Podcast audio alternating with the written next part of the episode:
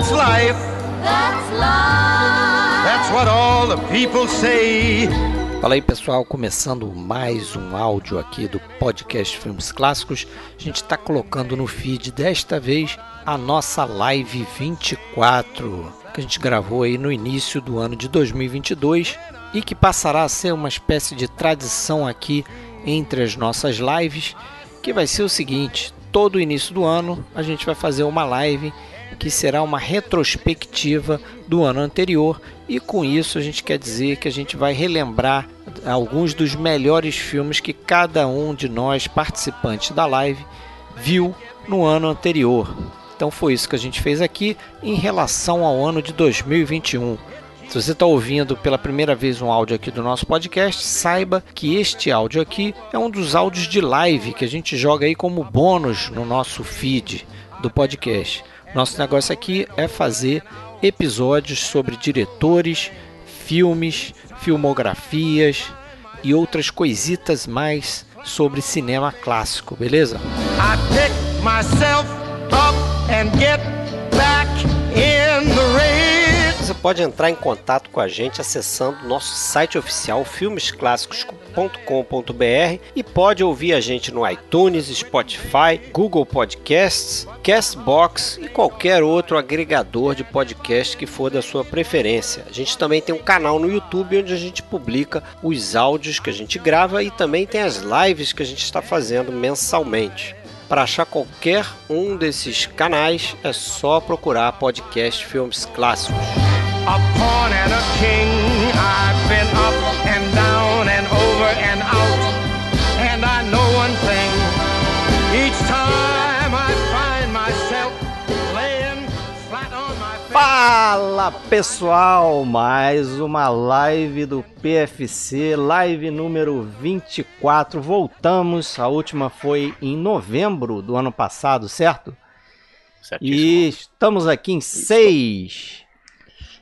Tem uma pessoa nova nessa live aqui, tá escrito aí, mas voltamos com nossos GIFs de sempre, que, nem, que nunca são os mesmos, né? Vamos, vamos lembrar disso. Não sei se vocês conhecem todas as pessoas que estão aí, fica aí o desafio para vocês que estão aqui ao meu lado, meus com- companheiros.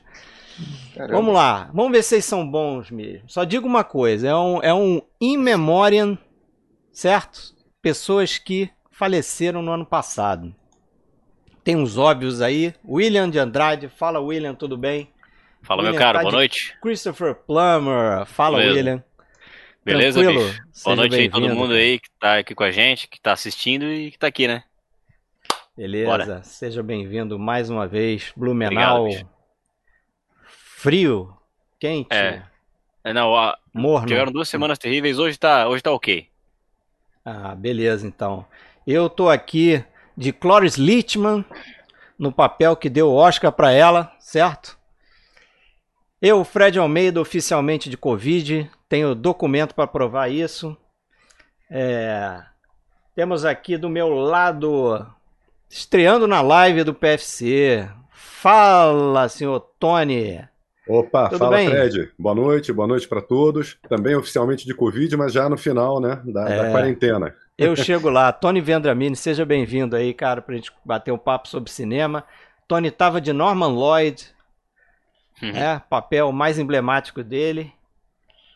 Faleceu também ano passado. Fala Sérgio Gonçalves. Sérgio Gonçalves, ele não sabe, mas ele tá vestido do diretor de um filme que ele adora. Não sei se ele reconheceu. Faleceu ano passado também. Só que ele fez alguns papéis de ator. Não sabe quem é, né? Faz ideia. Eu não tô, tá tão pequena a imagem pra mim aqui que eu tô. Richard Donner. Richard Donner. Esse é o Richard Donner, você tá de brincadeira. É, Richard Donner queimando o braço de alguém. Não, não sei tô reconhecendo ele aí, não. Rafael, Realmente. fala Rafael. Poxa vida. Rafael, tá... Máquina mortífera. Fala, Fred. É, fala todo isso. mundo, galera. tudo Prazer bom? enorme estar com vocês mais uma vez. Fred, eu não reconheci esse GIF aqui, É, não, cara. não, tá, ele tá bem diferente. Rafael tá de É. Hall Holbrook.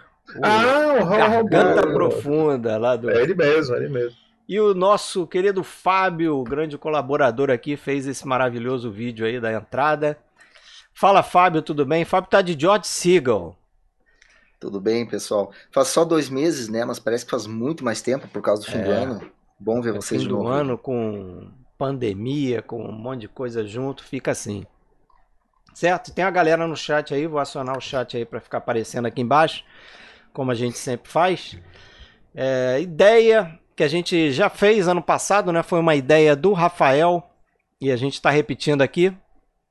É tentar lembrar aí os melhores, cinco melhores, cada um escolheu os cinco melhores filmes que viu pela primeira vez em 2021. Então, se você não assistiu a live que a gente fez em 2020, viu a gente é, fazendo uma publicidade disso aqui, ah, legal, os caras vão falar de filme novos. Não, não, não necessariamente. Tem filme do ano passado, mas tem muita coisa antiga também, afinal de contas, né? Filmes clássicos. E a ideia é essa. Né? Viu pela primeira vez em 2021, pode trazer aqui. é, E o papo vai ser assim: a gente, a gente vai listar cinco filmes, mas a gente vai escolher, por questão de tempo, a gente vai escolher um para falar mais. Cada um escolheu o seu aqui. E como a gente costuma dividir, a gente vai ter três listinhas na primeira hora, mais ou menos dá duas horas de live, né? Geralmente e três listinhas na segunda hora. E na verdade vão ser sete listas, porque no intervalo tem o Alexandre que não pôde participar da live. Com certeza vocês já notaram que ele não está aqui. É, o, o John Cena já perguntou o que, que deu com o Alexandre. John Cena saiu da live. É. Saiu? O, abandonou? o Não? Alexandre, ele tá de férias, John Cena. Ele foi jogar bumerangue com os aborígenes na Austrália. e na próxima ele vai estar com a gente aí. Um abraço, Alexandre. Tá certo. Alexandre tá na área aí, cara. Escreve alguma Tá coisa que o chat, o chat Tá? tá vazio, É. cara. Alguém escreve alguma coisa. o chat tá vazio. Tá vazio, tá aparecendo nada aí embaixo. É, vamos lá então. Eu fiz uma ordem aqui e. Ih, rapaz, tem um negócio aqui errado. Mas vamos lá, vou tentar correr. Alguém caiu aqui da live. Vamos lá, eu vou corrigir isso aqui enquanto é o William, coitado do William. Eu caí? É, não, Caiu você caiu aqui da minha tela de vídeo Ah, aqui tá. que vai aparecer na próxima aqui. Mas beleza. Eu vou ver o que aconteceu aqui. Tá estranho isso, mas vamos lá. É... Pá, pá, pá. Quem começa? Vamos, vamos seguir a ordem aqui. Vamos dar as honras aqui ao estreante, Opa, estreante da noite. Tá preparado? Ah, vamos lá, né? Posso perguntar? Essa, essa, essa, voz, essa voz de locutor que vai deixar É. todo mundo. É, não, eu- depois, eu- né? Eu- largar todo mundo aqui. O único profissional tudo, aqui com experiência É. diária de televisão é o Tony, então é perfeito para começar, não tem erro. Vai lá, Tony. Esse grave maravilhoso. Eu, Em o William, primeiro você vai lugar- aparecer, tá, William? Em primeiro lugar, que eu nem tive, nem tive a oportunidade, queria agradecer o convite, né, cara? Opa! Pô, é uma honra muito Ok. grande, vocês sabem que pô, eu acompanho vocês. A gente acabou virando amigo e, e é muito legal. Gostei muito de, se- de ser convidado, gostei muito do convite. Pô, fico muito honrado mesmo. Obrigado, pessoal. Show. William, Pra já gente também é coloquei. um prazer, bicho. Vai lá. William Que já, que é? já voltou a aparecer, tá? Você tava um quadrado preto aí, agora Ah, você beleza. voltou. Ah, beleza. É, vamos lá, então. Cara, Tony, você é bem-vindo. A casa é sua. Fique à vontade aí. Naquele o Tony já esqueminha... é da casa, né? O Tony já é Tony da já é casa. da casa. A, a Tony- galera, a, a galera que não sabe, né? Ele, ele, a gente bota ele aqui na fogueira aqui para ele começar, é o primeiro, mas ele sabe, ele assistiu Sacanagem, todas as lives, pô. ele sabe como é que funciona. Fala aí. Isso aí é, É. estrear mesmo, né? É, estrear e, e com a responsabilidade de substituir o Alexandre aqui, então eu tenho que manter a tradição dos italianos aqui, né, cara? Olha, Pô, Podcast de responsabilidade. cinema italiano. Ah, italiana. Pô, isso aí é literalmente uma máfia, né, cara? a primeira coisa que o Alexandre me falou foi assim: olha, você não pode escolher cinco italianos. Eu falei, tá bom, né? Vamos lá. Porque Só isso, quatro, então. isso só ele faz, entendeu? É, só ele faz. E, e- e, cara, e, e é, e é bem complicado, né? Porque por conta do estudo do idioma, acho que 80% do que eu assisti no ano passado foi de filme italiano, cara. Eu caí dentro mesmo, porque eu estudo o idioma, eu continuo praticando. Então a preferência é sempre pelo cinema italiano, mas eu consegui ver muitas outras coisas também. Então, eh, posso começar a falar da lista aqui, Fred? Manda ver. Então vamos lá. É, são cinco filmes, né? Ah, o primeiro deles eu escolhi um filme que ah, ganhou Oscar, dois Oscars no, no ano passado, Meu Pai, do Florian Zeller. Um filme uh, que é bem interessante, né? Uma grande atuação do, do Anthony Hopkins. Uh, rendeu a ele o Oscar de melhor ator, ganhou também o Oscar de roteiro adaptado, perdeu o melhor filme para o Nomadland. Agora eu escolhi esse filme, cara, porque ele te coloca dentro da cabeça confusa de um idoso senil, né? E isso é terrível, porque a certeza que a gente tem na vida é que a gente vai envelhecer, né? E a gente tem medo de ficar daquele jeito. Então acaba se colocando um pouco naquela situação e, e acaba sendo um verdadeiro terror, é incômodo. Eu, eu reassisti o filme, eu vi novamente, e, e é, esse filme me dá uma angústia, me dá uma coisa, me dá um sentimento, sabe? À medida que você vai percebendo a, a, a confusão na cabeça do personagem. E um outro destaque para esse filme também, né? O cenário e o, e o figurino, né? Que são muito importantes para contar a, a história, para o andamento da história. Preciso prestar bem atenção neles para poder é, perceber a história. Mas, assim, é um, um filme que, na primeira vez, você fica impactado ali com a surpresa e depois, cara, é, ele acaba sendo bem angustiante mesmo. O segundo filme que eu escolhi, aí o primeiro italiano da noite, Humberto D, do Vittorio De Sica. Maravilhoso. É, cara, esse filme é sensacional. Maravilhoso. Eu acho maravilhoso. ele, acho às vezes ele pouco falado até, Sim. porque o De Sica tem outros grandes filmes, É. né? Mas eu acho que ele está ali em pé de igualdade com outros grandes filmes uh, do, do De Sica. E é um filme que denuncia a situação precária dos aposentados na Itália do pós-guerra, que é até um assunto bem atual, né, cara? A situação da aposentadoria é sempre discutida. O Humberto D é um, um funcionário público aposentado, ele trabalhava no Ministério do Trabalho, e aí ele se vê naquela condição de ter um, um, uma aposentadoria muito, muito pequena e até uh, ser obrigado a, a pedir esmola para sobreviver. É um filme que o Vitório De Sica dedicou ao pai, que também se chamava Humberto, e curiosamente é um outro filme com grande destaque para o ator. O ator principal, o ator que faz o Humberto D, o Carlo Battisti, na verdade, não era ator. Né? Esse foi o único filme que ele fez. Ele era um professor de linguística na Universidade de Florença e ele tem uma grande atuação. Uma das cenas, cara, me corta o coração, é uma das mais cortantes que eu já vi mesmo, quando, quando o Humberto D, ali, entre a necessidade e o orgulho, ensaia um pedido de esmola e Aquilo no é final o orgulho dele É prevalece. dolorido, é dolorido. Eu acho arrepiante, eu acho aquela cena muito arrepiante. Fica puxando a mão assim, né? Bota a mão, puxa, E até aí, que ele quando- estica. E aí, quando alguém vai dar a, a esmola, né, ele finge que, que tá vendo se tá chovendo. Cara, é, é uma cena cortante demais. Ah, o terceiro filme que eu escolhi, Araquiri, né, Masaki Kobayashi. Cara, esse filme também é sensacional, não só Filmaço. pela, pela estética dele, fotografia, cara, negócio sensacional, mas também a, a estrutura para contar a história, com os flashbacks, né, a história de um samurai que vai até um feudo pedir para cometer Araquiri. E, e o interessante, até eu assisti os, os extras desse filme e tem um ponto que eu gostei muito é, de ouvir, que é que ele não é bem um filme de samurai, né? A melhor definição é essa, é um filme anti-samurai, porque é um filme que afronta a autoridade, o poder constituído ali, pautado pela tradição, por esses conceitos primitivos, é, como a honra, né? Que pode ser facilmente corrompida e que eram conceitos que vigoravam na, naquela época. Ah, e, e uma coisa bem interessante também que os atores usaram espadas de verdade nas cenas, né, cara? Negócio sensacional. E aquela cena da Araquiri com a espada de bambu também super angustiante. A cena final bem impressionante. Eu adorei esse filme, cara.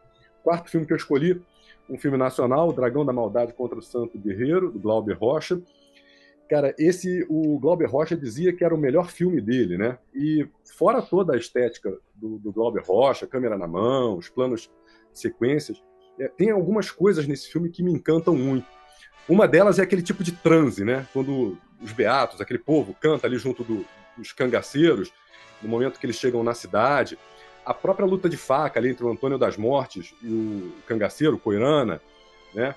E, e o modo como o, o Glauber Rocha usa a alegoria da história do dragão e do santo guerreiro e troca esses personagens no meio da história, né? No começo o dragão é personificado pelo Antônio das Mortes e pelo coronel, o- o os cangaceiros e os beatos são o santo guerreiro. Depois, ao longo dos filmes, o Antônio das Mortes ganha consciência social. O coronel latifundiário, que quer a manutenção das estruturas sociais ali do, da, da cidade, se torna o inimigo a ser combatido. E é um filme, cara, que mostra um, um Brasil ainda invisível, né? Apesar do sertão já não ser mais como em Deus e o Diabo, tem estrada agora, né? Se fala na chegada dos americanos, investimento para levar o progresso à cidade ali de Jardim das Piranhas. E, e outra coisa que eu acho bem legal é o uso do cordel para contar a história. Acho Ô, fantástico. Tony, Oi. é, você me dá só uma licença? Tem uma Claro. coisa que me marca muito no, no Dragão. Eu não vou dar nenhum grande spoiler aqui, mas é, a último plano, né, aquela, aquela caminhada, você vê que já tem um ônibus ali, né, tem um posto de gasolina, se não estou enganado, e essa representação dessa chegada da urbanização, né, desse novo mundo que aquele Antônio das Mortes está caminhando. Eu acho que isso é, é muito marcante, né, é, e dá muito uma, uma visão do que, que vai acontecer dali em frente, né. Eu acho muito interessante. Sim, é verdade. Mas ainda é, né, um, um Brasil marcado pelo, corone, pelo Sim. coronelismo, pelo latifundiário, né? Então são temas também é, até bem atuais, né? Porque é um Brasil que a gente que persiste, ainda existe, né? E a gente muitas vezes não enxerga. E o filme que eu escolhi para falar de um modo mais longo, que eu escolhi para falar um pouco, também é italiano, A Grande Guerra, do Mario Monicelli. Cara, eu acho esse filme o melhor filme do Monicelli, melhor até do que Os Eternos Desconhecidos, melhor do que O Exército de Branca Leone. Lá pro, pro podcast Cinema Italiano, que eu e o Alexandre gravamos, cara, a gente assistiu a filmografia inteira do Mario Monicelli e o filme que me impressionou, que me marcou, foi sem dúvida é, esse daí, né? É, é um filme que venceu muitos prêmios, o Leão de Ouro de Veneza, três David Donatello, dois Nastre d'Argento e recebeu também indicação para o Oscar de melhor filme estrangeiro. É um campeão de bilheteria, arrecadou um bilhão e meio de liras ah, entre 59 e 60. E um ponto curioso, né? Apesar do Monicelli ser o pai da comédia italiana e, e de a gente ter nesse elenco aí dois dos maiores atores do gênero, o Vittorio Gassman e o Alberto Sordi, e, e até tem ali momentos de humor no filme, claro. O filme não é exatamente de comédia, sabe? O Monicelli é, um drama, né? É um filme de guerra. O Monicelli, na verdade, é bem ácido, mete o dedo numa ferida ali, numa questão histórica, é um verdadeiro, até um verdadeiro manifesto anti-guerra do, do, do Mário Monicelli. Ele retrata ali os horrores da guerra, que podem até ser resumidos naquela frase final do, do Sorge, né, que, ele, que ele pergunta para os austríacos, mas que se te mate, mas que se massa contra a gente, né? Vocês, que, que loucura é essa? Vocês são malucos, mas como é que se matam assim as pessoas, né? E, e tem uma questão que Monicelli cara, provoca mesmo no, no, cinema. O Monicelli era muito ideologizado, ele tinha essa questão muito forte, ele realmente provocava em seus filmes. E, e a grande questão é que quando o filme sai, a Itália de 1959, também como o cinema italiano, mantinham ali as, as impressões do ventênio fascista, né, de que a Primeira Guerra tinha sido, na verdade, a gloriosa Quarta Guerra de Independência da Itália, e que todos os cantos do país se mobilizaram para expulsar os austríacos da região do, do, Trieste. Só que a Itália, na época, cara, era um, um país de quarto mundo. 70% a 80% de analfabetos que sequer sabiam o que estavam combatendo, soldados mal nutridos, mal armados, ignorantes, mal comandados, e o Monicelli vai lá e denuncia tudo isso. Mostra que, na verdade, não tinha nada de glorioso naquele exército italiano que combatia na Primeira Guerra Mundial. E aí ele faz também críticas ao militarismo, ele mostra que existem duas classes de militares, né? O soldado, cara, é maltratado, ele realmente fica numa situação muito difícil enquanto os oficiais ó, passam tempo escrevendo carta, ficam em escritórios. Tem o capitão Bolotondo, né, que é o, interpretado pelo Bernard Blier, que é o símbolo da burocracia militar. Bolotondo é o carimbo redondo. Né? Então ele, ele é o cara que fica carimbando o documento, então, o Monicelli vai mesmo provocar, e isso vai fazer com que o filme passe por certas complicações.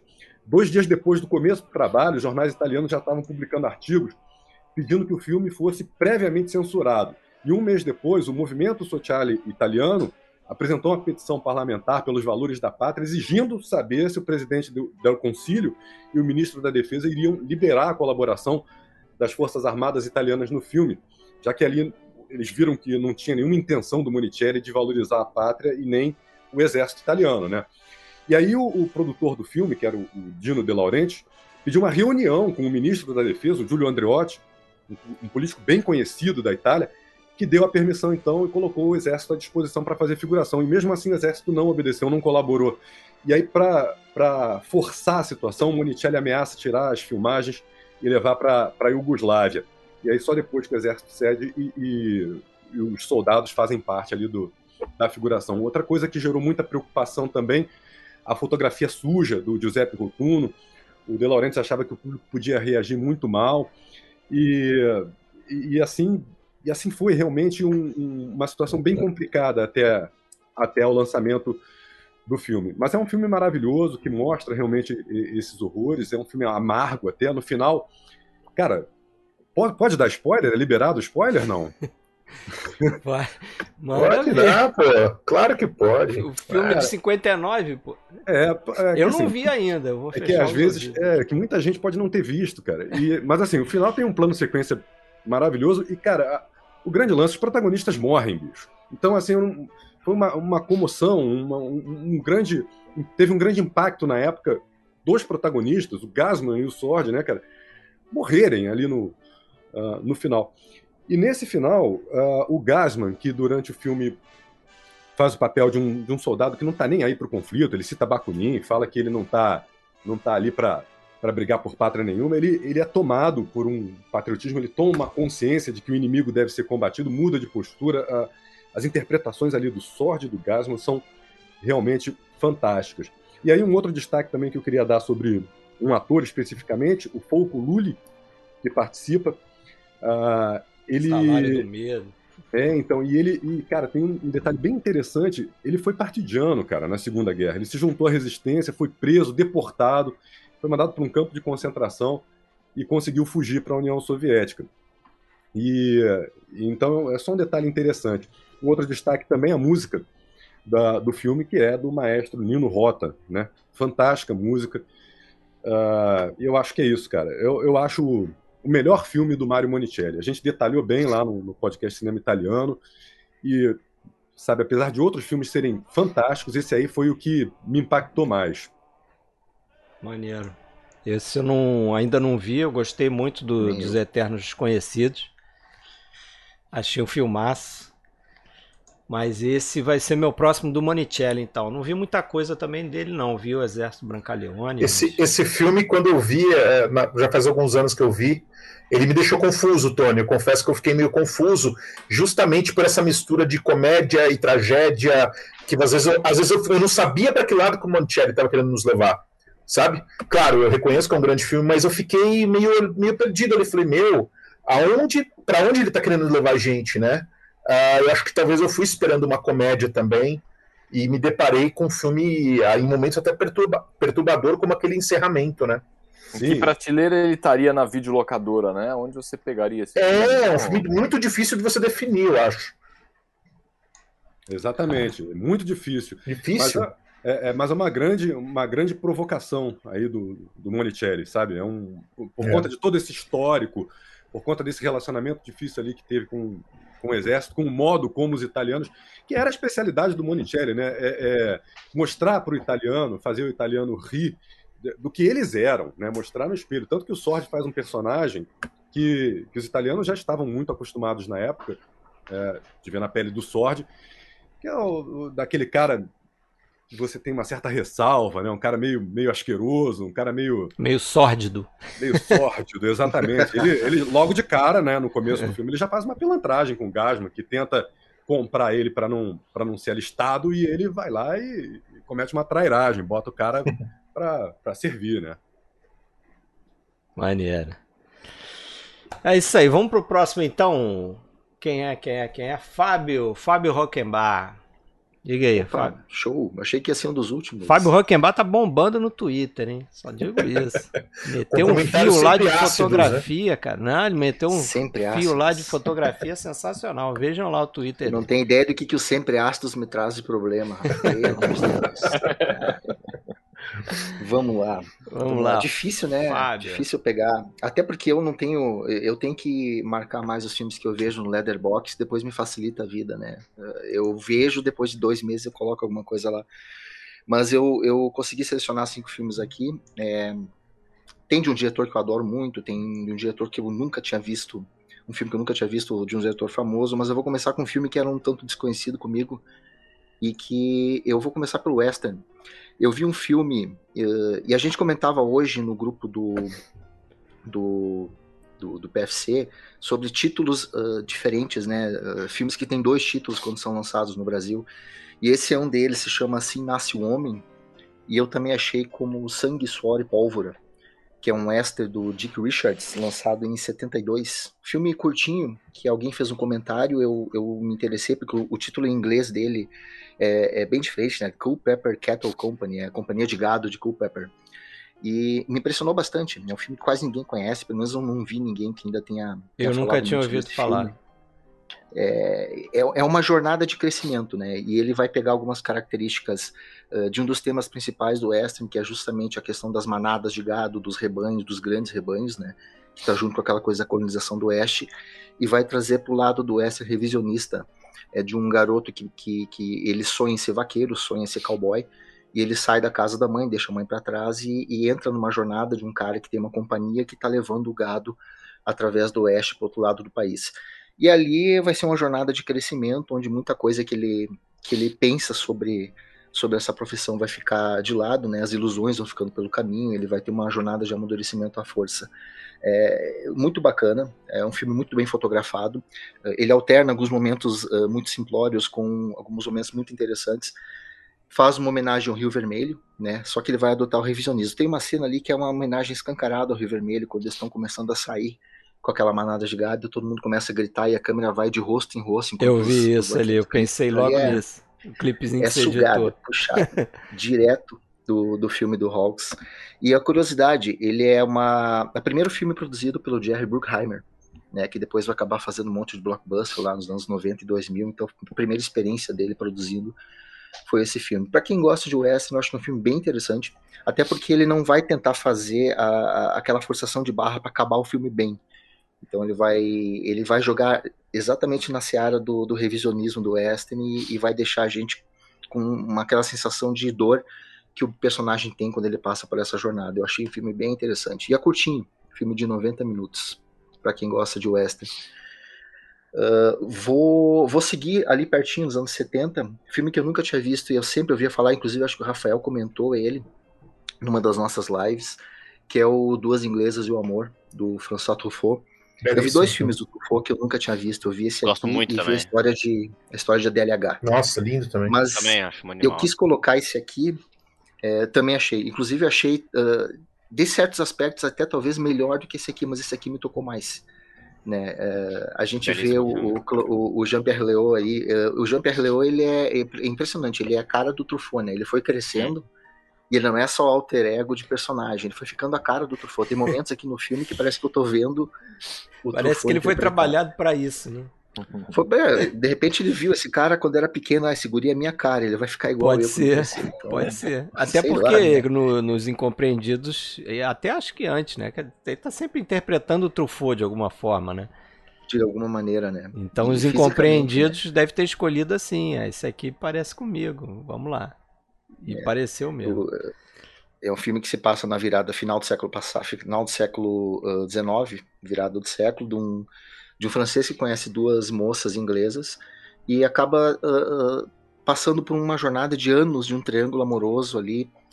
ele flerta um pouco ali com a ideia de, de triângulo amoroso do Júlio Gim, mas é, é, fica nisso, porque é um tratamento completamente diferente. Até depois eu descobri que é o mesmo autor o mesmo cara que escreveu Júlio o autor do livro, vai fazer, vai, vai escrever o livro que deu origem a, a esse aqui. O original dele se chama As Duas Inglesas de Continente, porque ele chama o francês ali de o continente, o cara que vem da França e vai e vai passar alguns dias na casa delas ali e, e vai ter todo esse envolvimento. É, mais um triângulo amoroso do, do Truffaut. Cara, é um filme lindo, em termos de fotografia mesmo, e ele vai fazer uma coisa bem interessante, que é a maneira como ele vai isolar esses três personagens e até a casa onde ele fica é, é numa ilha, né? Eh, não é na ilha, mas é na, no litoral, e a gente tem muito pouco contato com pessoas de fora enquanto eles estão na Inglaterra. Isso acaba fazendo com que a gente fique, uh, durante todo o filme, isolado entre esses três e a gente entre praticamente junto desse, desse triângulo. Né? Vai falar sobre um amor menos libertário, mais sincero, que, que, que corre os anos. Então, uh, é um filme lindo, tá? lindo em termos uh, visuais e muito bem fotografado em termos de, de, narrativa mesmo, porque ele vai criar essa identificação entre esses três. Para quem não viu também uh, e gosta de um filme romântico, eu acho que vale a pena demais. Pô, tem uma... Seguindo em frente. Tem uma curiosidadezinha, Fábio. Naquela cena de uma é, A Noite Americana, que ele tá. que é a cena dos livros. A música que toca ali no telefone é um tema do interlúdio romântico que tem as duas inglesas e É o amor. verdade. Ah, e que trilha, né, William? Sensacional, né, bicho? Que coisa linda essa Coisa trilha. Eu linda, fiquei cara. ouvindo ela depois.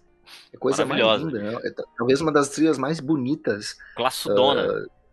é, do, do- do- dos filmes do Truffaut, é, É. é a do Duas Inglesas do Amor. Realmente, cara. Eu vi. Fui pros anos 90, eu tô sabendo que vai ter mais filme do James Gray aqui hoje, e o James Gray é um dos Opa! meus diretores preferidos.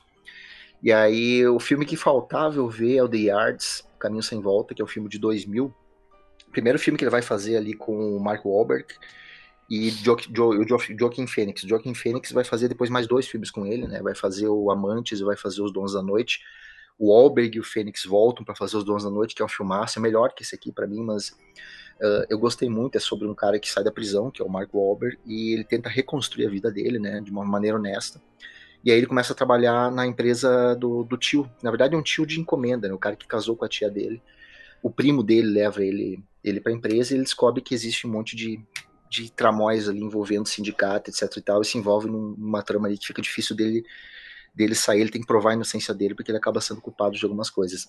Só que como todo filme do James Gray, é, é um filme que o tema central é família.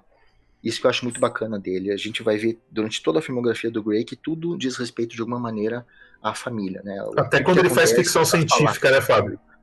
Até quando ele faz ficção científica. Até ficção científica Aliás, ele fala da relação pai-filho, né? É, os, Pois o- e quando ele faz uma aventura de um cara perdido na floresta sobre a relação pai e filho, né? É. Então, eu- e é um baita cineasta, cara. Eu sou muito fã do, do James Gray. Eu não vi um filme dele que eu não tenha gostado. E esse aqui da mesma maneira, né? Eu adorei o filme. É um filme eh, tem menos de duas horas. Tem um baita elenco de James Caan, Ellen Burstyn, Faye Dunaway, a Charlize Theron. Então, eh, gosta do James Gray, gosta desse tipo de filme e, e quer se envolver numa trama que vai te captar, que vai te, te prender, dar uma chance pro The Yards, que é um filme que tem 22 anos agora, mas continua muito bom, tá? Eu não tinha visto ele ainda, foi uma das grandes conquistas minhas do ano passado. Quarto filme que eu não vi, que eu não tinha visto ainda, não sei por que Cargas d'Água, aquela coisa de você ter um filme que tá fazendo sucesso, o tempo passa no ano, você acaba não vendo, ele fica para trás, e eu cumpri essa meta de, de ver o Assassinato em Gosford Park, do Nossa. Robert Altman, que eu assisti agora pela primeira vez. Ah, ele tem depois eu descobri que o, o roteirista é o Julian Fellows, que vai depois criar o Dalton Abbey, e, e não é por acaso, né? Porque toda, toda a dinâmica da trama dos, dos- das duas classes que se conversam e tem as suas tramas próprias, toda a dinâmica dentro da casa, inclusive vários atores vão aparecer de novo depois em Dalton Abbey. E, É e é muito um marcante de- isso, né, Fábio? Eu lembro que É. quando eu comecei a assistir Downtown Web, eu já era fanzaço de Gosford Park. Eu comecei a assistir, eu falei, para tudo, eu já vi isso, né? Eu já vi isso. Como, como assim, os criados são super importantes, são personagens importantes. Aí fui olhar, fui ler quem que era e descobri que o Julian Fellows era o roteirista e o ganhador do Oscar por Assassinato de Gosford Park, né? É sensacional. E para mim foi o contrário. Para mim foi o contrário. Fui ver o Gosford Park e começou, eu reconheço esse tipo de coisa. Quando eu começou a surgir os atores, apareceu o nome ali ou não. Então eu entendi. E é aquela trama meio Agatha Christie, a princípio, tu acha que tudo vai girar em torno do assassinato que acontece no fim de semana da mansão, só que o assassinato é uma mera desculpa, né? Ah, eu vi muita aproximação do filme com a regra do jogo. do jogo, claro. É, que é aquela Sim. questão da futilidade, da aristocracia que está em decadência. Acontece uma morte, mas a morte ela é vista como um mero acontecimento no mundo, no mundo ali que é meio, meio aborrecido, meio É chato. sempre relacionado, né, Fábio? Esses dois Muito. filmes são sempre muito relacionados, né? É, e eu não tinha visto, eu- e quando, quando eu vi que isso começou a acontecer a partir da metade, eu entendi o motivo, mas tem outro motivo. O Altman é um mestre ali em arquitetar o, o- a movimentação dos atores naqueles corredores apertados, né? A câmera toda, to- a todo momento, os atores ensinando com blocagem muito bem feita, entra um, sai outro, a câmera vai se, se, se entranhando naqueles corredores ali, elenco vasto, muita gente em cena e ele com domínio total, como aliás é costume do Altman, né? Ter um, um- um domínio de, de, de grandes elencos ali, né? Então isso ele já faz desde os anos 70 e aqui ele mata pau. Gostei demais, né? Principalmente porque ele não, não vai na direção que a gente imaginava que ele iria, né? Quando a gente ouve falar do, do filme. São os quatro que eu, que eu selecionei para colocar aqui para complementar. Posso, posso falar do principal aí, Fred? Manda ver. Então tá. Vi pela primeira vez ah, um filme do Peter Chang chamado Companheiros, quase uma história de amor. E, caras, eu fiquei encantado. né? É um filme de 1996. Uh, Para começar, tem a, a Meg que é uma das minhas atrizes orientais preferidas, né? Faz parte de um dos filmes da minha vida, que é O Amor à Flor da Pele. Ela vai aparecer no Herói, no 2046, no Cinzas do Passado. E eh, a maneira como essa história ela é contada pra gente de uma maneira tão tocante que de repente talvez a, a, troca de culturas aqui envolvidas tenha chamado muito a minha atenção. Não é muito diferente a trama do que a gente já viu em vários outros filmes, mas tem certas sensibilidades aqui que, que, que chamam muita atenção. Uma história de dois uh, chineses que vêm da China, que fogem, saem da China em busca de melhores oportunidades e vão para Hong Kong. E em Hong Kong eles acabam se encontrando, né? Uh, e aí a gente vai acompanhar uh, dez anos de encontros e desencontros de um que parecia no início um romance improvável, né? De duas pessoas tentando ganhar a vida, ela já mais experiente, ele meio meio cru, chegando agora lá em, em Hong Kong sem saber direito o idioma, ela vai ensinando para ele e os dois vão se aproximando e vão se apaixonando. Mas como todo todo grande filme de amor no cinema não é tão simples, né? Uh, acontecem coisas que eles se separam, depois eles voltam a se encontrar, se separam, voltam a se encontrar. Então a gente já viu isso em outros filmes. Mas é, tem, tem, tem coisas que acontecem ao redor aqui que comentam essa história que eu acho muito interessante e são muito tocantes. Por exemplo, tem uma trama de uma mulher que ajuda esse cara quando ele chega e ela, ela vive contando uma história de como ela era apaixonada com o William Holden, que ela encontrou o William Holden, conversou com o William Holden, tomou chá com ele, ela tem fotos do William Holden, e ela é meio no início tratada como uma, uma história, a mulher é meio louca, meio maluca. Mais adiante, quando, quando, quando ela se vai, uh, ele encontra uma foto dela com William Holden. E aquilo é muito legal porque ele começa a se dar conta, e a gente se dá conta de algumas coisas que envolvem é, a história de uma paixão que atravessa uma vida e acaba não se consumindo. E ao mesmo tempo que ele também está indo e vindo com, com a personagem da, da, da Meg Xion e, e as coisas vão, vão acontecendo. No início do filme, a gente tem uma preocupação muito de aproximar os dois né, na fotografia, estão sempre juntos, então a gente cria essa identificação, e à medida que o tempo vai passando, eles vão se afastando, uh, começa a surgir outras pessoas, os ambientes começam a ficar mais amplos, depois eles voltam a se encontrar. Aquela máxima de que uh, o, o, amor ele precisa ser difícil de se concretizar para a gente poder uh, valorizar aquilo que está acontecendo. o cinema é feito dessas histórias, né? Então ele é um filme muito tocante, muito leve, muito suave, muito bonito. Um filme lindo, a fotografia dela é, é, é, é bonita porque ela explora muito bem uh, filtros que deixam todo o ambiente um pouco mais iluminado, um pouco mais etéreo e esses personagens ali no meio tentando ganhar a vida. Para vocês terem uma ideia, uh, eu estava pesquisando hoje, uh, esse filme ele está em várias listas de diferentes órgãos, o Chinese Movie Database, o Hong Kong Film Awards, a Asia, Week, Asia Weekly Magazine, sempre entre os maiores filmes chineses de todos os tempos.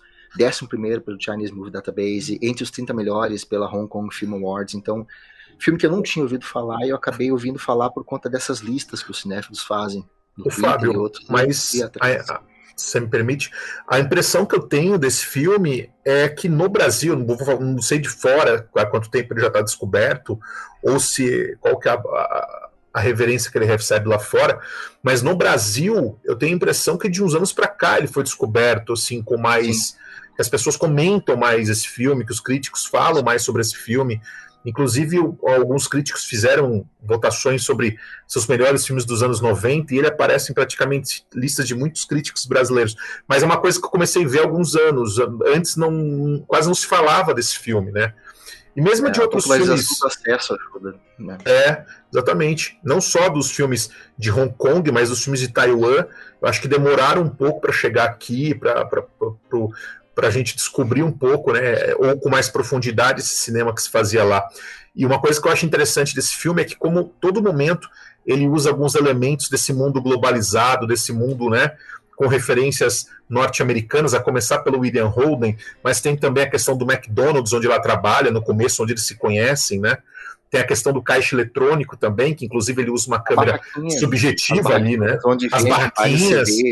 Exatamente. Inclusive, eu pesquisei a, essa é, é, tem, tem muita música da Teresa Teng, que é uma. Exatamente. Foi famosa, super famosa, super famosa. Sim, e, eu, e, ela morreu um ano antes do filme, ela morreu em 95. Então ali é. o filme também já, já conseguiu ganhar bastante atenção na época, porque ele faz essa espécie de homenagem, usando muitas músicas. Eles dois adoram a Teresa Teng no filme. É. também né, uh, acaba acontecendo isso aí também. Eu, eu ouvi falar desse filme porque ele teve, ele apareceu numa, numa mostra em São Paulo que teve curadoria do Felipe Furtado, se não me engano, e o pessoal começou a descobrir, Sim. a conhecer, e foi há pouco tempo. Né? no ano passado eu vi pela primeira vez. Gente, quem, quem gosta de um filme romântico, tocante, assim, ó, mergulha, mergulha de corpo e alma, porque é um filme maravilhoso. Maravilhoso. Bacana. A tua lista aí, eu só vi o Ghost of Park. Eu também. Dois eu acho que eu nunca ouvi falar. Esse aqui e o. E o Esse aí eu, eu gostei bastante. Você viu As esse? As duas inglesas e o amor, eu, não, mas eu, eu me interessei bastante. Ah, As duas inglesas e o amor eu vi, eu acho que tem mais um aí que eu vi. Ghost Park, acho. Isso, esses dois eu vi. É, é do, da sua lista só não viu o Faroeste, o Fábio. Eu tô interessado em ver esse Faroeste aí. Porra, Essa então, vai ser uma live, a gente conversa anotar, depois, né? Rafa. É, beleza. Tem que jogar as listas tudo lá no grupo lá pra gente é, anotar aí atrás, né? Só as listas, notas, hein? Só as listas. Por favor. É, é. Vamos lá então, deixa eu, eu entrar com, com a minha listinha aqui e depois a gente parte para o intervalo. Minha lista é parte dela veio aí por via né, do, do podcast. É, direto ou indiretamente, por exemplo, a Estratégia da Aranha do Bertolucci, acabei vendo. Eu já conheci o filme, né? De falar, mas não, nunca tinha visto. Acabei vendo quando a gente fez o episódio Conformista. É, Os Duelistas. É, não é esse caso, mas é um filme também que eu sempre ouvi falar e nunca tinha visto, do Ridley Scott. Não filmaço, sei porquê, filmaço. Filmaço. Filme sobre obsessão, né? Um filme também sobre essa, essa coisa do ser humano de ter essa essa fixação pela, pela, pela disputa, pela, pela conquista, né? Então são, são dois caras que vão basicamente é isso, vão se enfrentando ao longo do tempo, né? E duelando e duelando e duelando, muito interessante filme. A Estratégia da Aranha, como eu, como eu falei, que é um, um rapaz que volta a uma cidade é, para descobrir um pouco do do pai dele, né? As origens do pai dele e, e, o filme é interessante que ele acaba se misturando, a história dele na cidade acaba se misturando com a própria história do pai. E você tem uns flashbacks e é, e é o mesmo ator interpretando pai e filho, né? É, o Preço do Triunfo, que é um filmaço também, é uma segunda é a segunda parte, na verdade, de, dos imigrantes. Do, dos imigrantes, né? Filmaço. Dois é. filmaços, o William descobriu quando fez. Acho que você Sim. não tinha visto, né, William? Eu não tinha visto nenhum dos dois quando a gente. Foi dicas triplas, né? Foi indicação Isso. do Alexandre. Foi um dicas Pô, achei... triplas. Animal, é, um, é, foi um dicas triplas composto aí. Porque... Isso, que acabou virando quatro filmes, né? é, né? Porque são dois filmaço. filmes, mas ali os, esses dois filmes, Os Imigrantes e O Preço do Triunfo, funcionam como um filme só, mas é, é um filme só de quase sete horas, tem seis horas e 40, sei lá. É. Mas é um filme, eu já tinha visto Os Imigrantes antes, não sei se em 2019. Acabei que não vi a sequência. Logo depois, aí aquela coisa, fui deixando, fui deixando. Quando o Alexandre colocou isso no horizonte do podcast, eu, eu segurei mais um pouco para ver. É um filme muito legal também, um sueco chamado Jan Troell, é, contando a história de famílias que emigram da Suécia para os Estados Unidos e é uma verdadeira saga, né?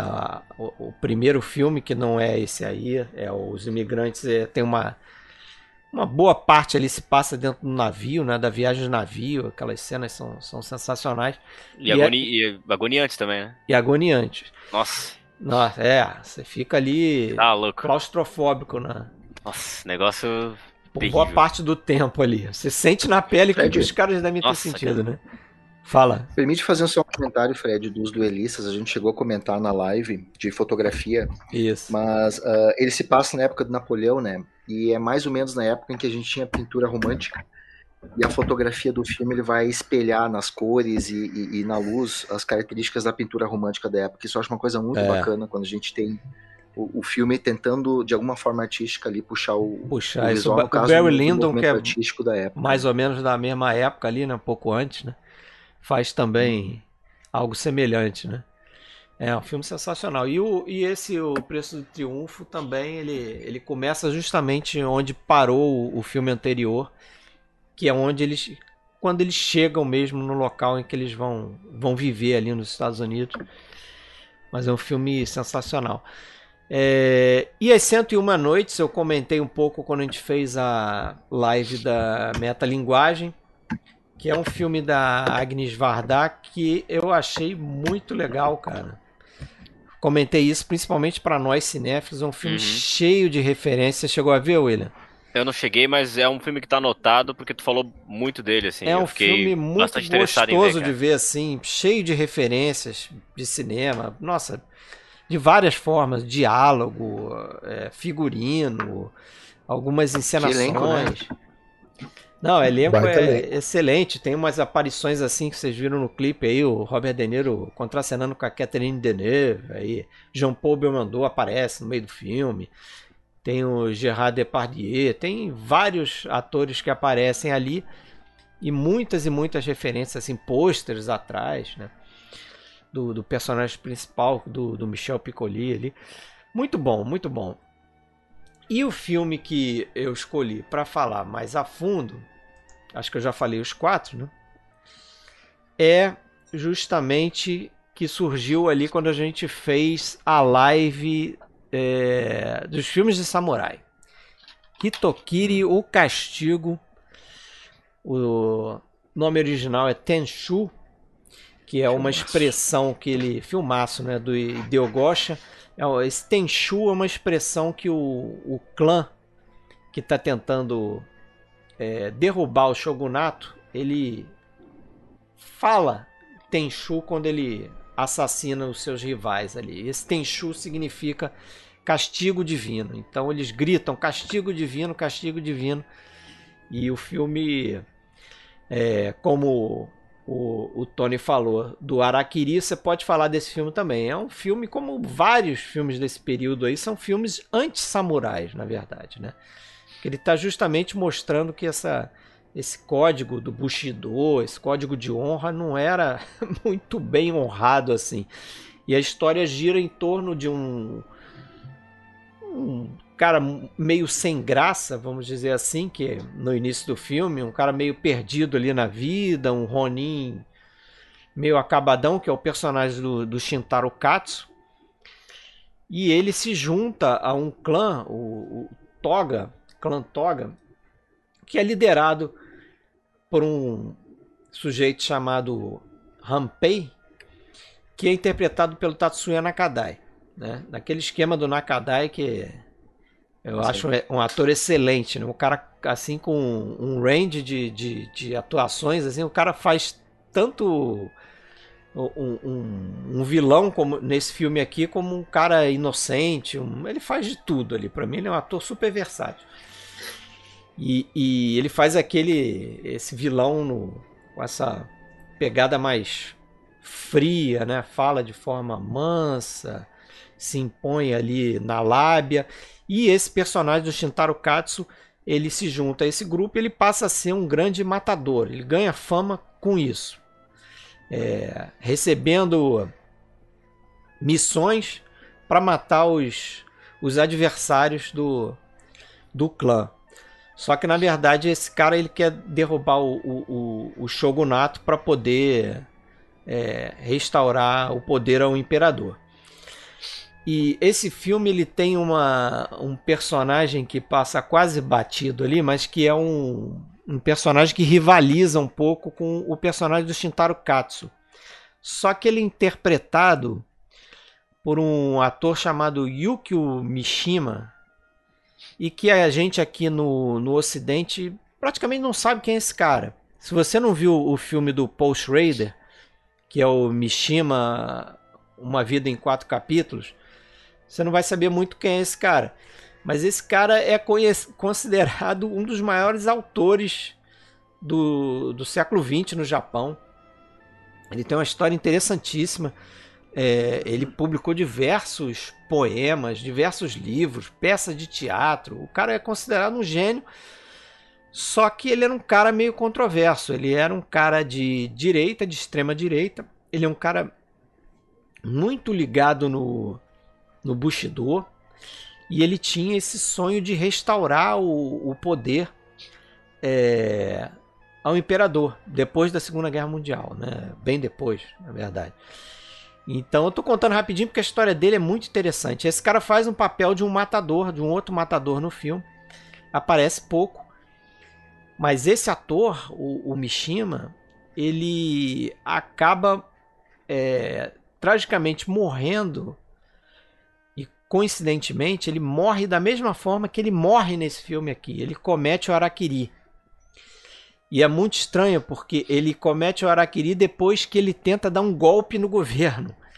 Ele invade uma base militar com um grupo que ele havia formado, de uma milícia que ele havia formado. Ele invade e ele tenta convencer os soldados a depor o, o governo para entregar para o imperador. E ele, logo depois que ele faz um discurso, ele, ele comete o Araquiri. E nesse filme ele também comete o Araquiri. Então isso assim no Japão foi um negócio chocante, né? E, e, incrível ter acontecido isso, a, a, vida imitando imitando o filme, né? Fred. Hum, diga. Tem, eu conheci esse filme por ti, né? Que você que, que indicou para o podcast. É interessante como o Hideo Gosha aqui ele, ele desglamoriza a morte, né? Que em outros filmes de samurai você vê aquela coisa meio artificial, a espada passando perto, o cara cai no chão. Aqui tu, tu não só tu vê muito sangue, até o, o a cor é bastante violento, nisso, mas tem, tem, tem, tem momentos do filme que, que causam agonia. Tem um duelo na chuva lá no início, em que os caras tentam matar, né? Que eles fazem aquela emboscada e eles tentam colocar, uh, passar a, a lâmina do pescoço e o cara fica segurando e, e, e, aquilo ali fica durante 30, 40 segundos, eles tentando um matar o outro. É, é completamente diferente de boa parte dos filmes é.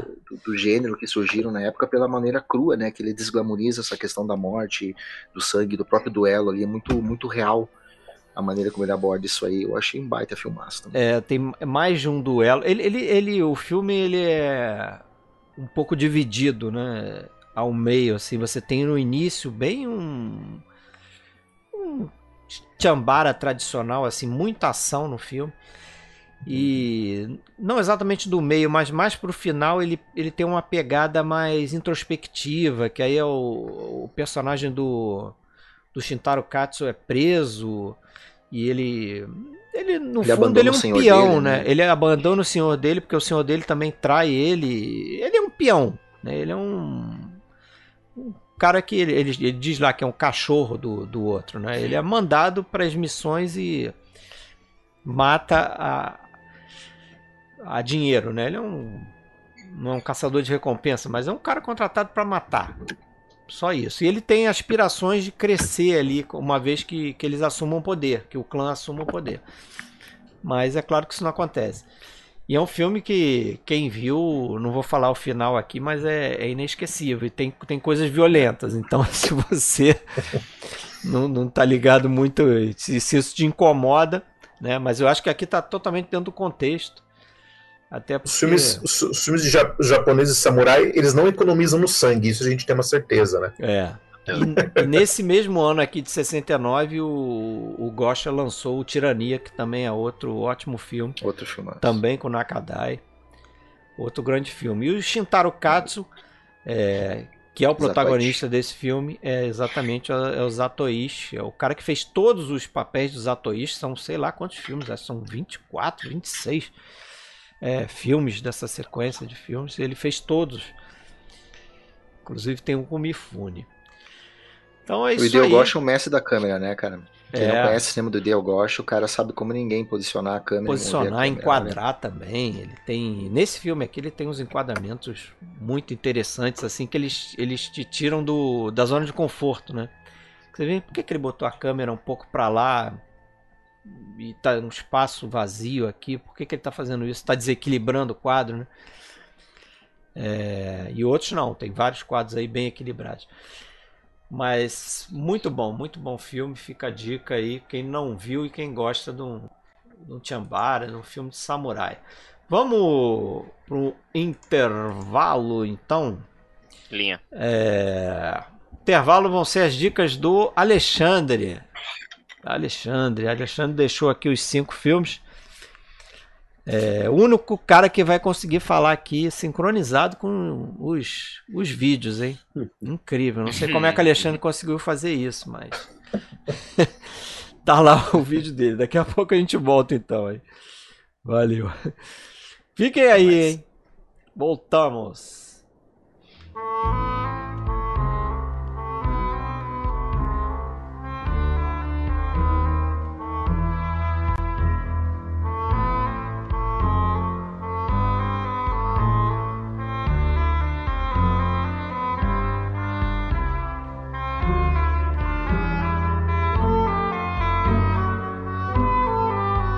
Olá, meus amigos, boa noite, tudo bom com vocês? Eu não pude estar presente dessa vez, mas eu gravei esse vídeo para colocar aí a minha listinha também de cinco é, descobertas, cinco filmes que eu vi pela primeira vez em 2021. Bom, eu vou começar com um filme que todo mundo viu pela primeira vez em 2021, que é o Meu Pai, aquele filme do Florian Zeller, que ganhou dois Oscars, inclusive Oscar de ator para o Anthony Hopkins. É, eu achei que foi da safra do ano foi o que mais me marcou. É, agora eu vou para os antigos, as dívidas, né? principalmente uma pequena dívida, né? que é o filme o longa de estreia do Terence Malick, que é o Terra de Ninguém, que eu não tinha visto ainda, de 73. E eu fui ver esse filme quando a gente estava preparando o episódio do podcast sobre o Cinzas no Paraíso. E uma grande dívida, né, enorme, vergonhosa, que é o Paris, Texas, que eu não tinha visto ainda, do Wim Wenders. E eu vi esse filme em, é, ao longo desse ano de 2021. Filme de 84, do Wenders, um tremendo filmaço, não é à toa que muita gente ama esse filme, como William, por exemplo. Né? O quarto da minha lista é A Confissão, filme francês do, do Costa Gavras, filme político com Yves Montand, Simone Signoret. É, foi uma grande descoberta aí para um, um episódio de dicas triplas, né, que o Fred indicou e eu conheci esse filme. Aliás, através de Simone Signoret a gente vai pular para o quinto filme, que é o filme que eu iria falar um pouquinho mais se eu tivesse participando da live, não, não, não vou poder me alongar muito hoje, que é o Agnes vai morrer, L'Agnese va a morire, filme de 1976 do Giuliano Montaldo. E a relação com a Signoret é porque o Montaldo foi a Paris convidar a Simone Signoret para esse filme. É, ela levantou, foi pegar o livro na estante que ela tinha, gostava, tinha inclusive desejado fazer esse papel da camponesa que trabalha na resistência contra, o, contra os nazifascistas na, é, do campo né, da, na Itália durante a Segunda Guerra. Porém, ela anunciou ao montado que ela não poderia participar porque ela estava muito doente, provavelmente com pouco tempo de vida. E o Montaldo saiu arrasado desse encontro, desistiu praticamente de fazer o filme, até que foi convencido pelos produtores a fazer, e apareceu aí uma outra atriz é, sueca que estava morando em Roma naquela época é, que era a Ingrid Tullin. Né? Vocês devem lembrar dela, uma das musas do, do, do, dos filmes do Bergman. E o Montaldo, em primeiro, no primeiro momento, achou que não tinha nada a ver. A, Ingrid Tullin, aquela loura alta sueca, com uma camponesa italiana analfabeta, né? É, que era a, a, personagem do livro da Renata Viganò, que é o livro que deu foi base para esse filme. No entanto, a Ingrid conseguiu convencer o Montaldo é, de que era capaz e realmente tem um excelente papel. É um, é um grande filme. É um dos filmes do Montaldo sobre a intolerância, né? apesar do Montaldo ter a chamada trilogia do poder ou da intolerância, que inclui outros filmes, né? falam do Sac Vanzetti, Deus está conosco, Jordano Bruno, alguns falam de tetralogia, incluindo inclusive um filme dos anos 80, óculos, Os Óculos de Ouro, com Philippe Noiret, mas esse filme, Lanhese Vai Morir, é como se não existisse, ele fica num limbo e é um filme relevante. E, para ajudar a ser melhor ainda, ele tem uma trilha maravilhosa do senhor Ennio Morricone. Então, essa é, essas são, essa é a minha listinha e dessa listinha eu destaco aí o Lanhese Vai Morir, que infelizmente não tem no Brasil é, em, em DVD. E, e as cópias que você encontra por aí, inclusive para download, você não encontra legenda em nenhum idioma. Tá? Esse filme foi lançado na Itália em versão restaurada, mas aí com a legenda para deficiente auditivo em italiano. Abraço, pessoal. Boa, boa live para vocês aí. Então, essas foram as dicas do Alexandre. Filme italiano por último, hein, Tony? Veja É. só. É. Quem Surpresa, poderia né? esperar? Quem poderia imaginar um negócio desse? É, o filme que ele indicou ali pareceu interessante. Não sei se você viu. Esse. É do Montaldo, eu não vi esse que ele indicou. Eu não. também não vi. Esse tá, na, esse tá na relação porque é o nosso próximo episódio, né? É, ele Juliano falou que encomendou até um DVD do. Da Itália, né? Acho. É. Parece que chegou por agora. É Lan- Lagnese va morire. Não lembro o nome É. Acho em que não- português. Não, ele, ele traduziu, acho que como o nome do, do livro, parece. Agnes deve morrer, eu acho que foi isso que ele me falou. Ah, É. coloca esse título. Acho que não tem título no Brasil, né?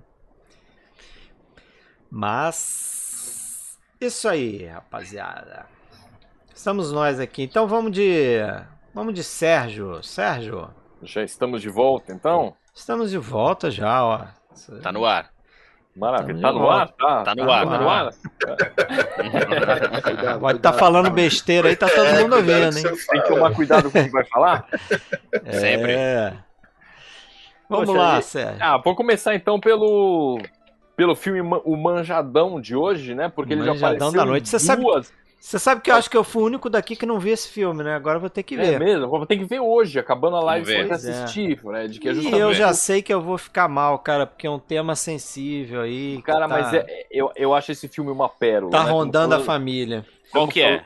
Estamos falando do meu pai. Pô, eu É. também não vi, tá? Cara, como as pessoas gostam desse filme, né? Eu, Eu não a vi ainda. primeira vez que eu vi, eu falei assim: será que todo mundo vai, vai, vai gostar? Mas, cara, é impressionante como as pessoas gostam desse filme. É, e é uma coisa impressionante, porque assim, o, o Fábio já mencionou, né, a questão. Foi o Fábio que mencionou a questão do, do figurino, de cenários. Acho que foi isso. Foi, não, foi Tony, né? Tony que falou Isso, disso. cenário, figurino, A gente cenário, falou isso depois que a gente viu É. no, no WhatsApp, né? E eu acho que tem outros dois pontos assim de apoio nesse filme que são fundamentais, lógico, além da atuação, que é justamente o roteiro e a edição.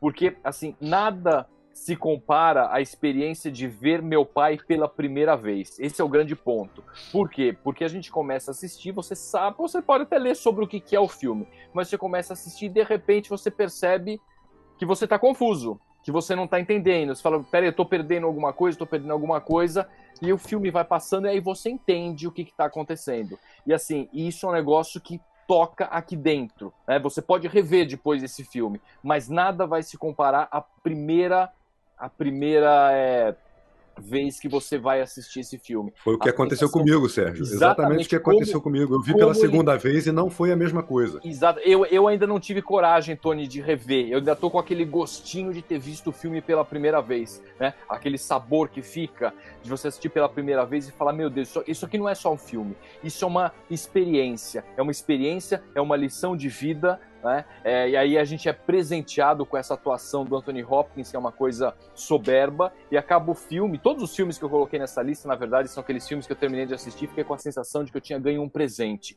E meu Eu pai. tenho impressão, é um Sérgio.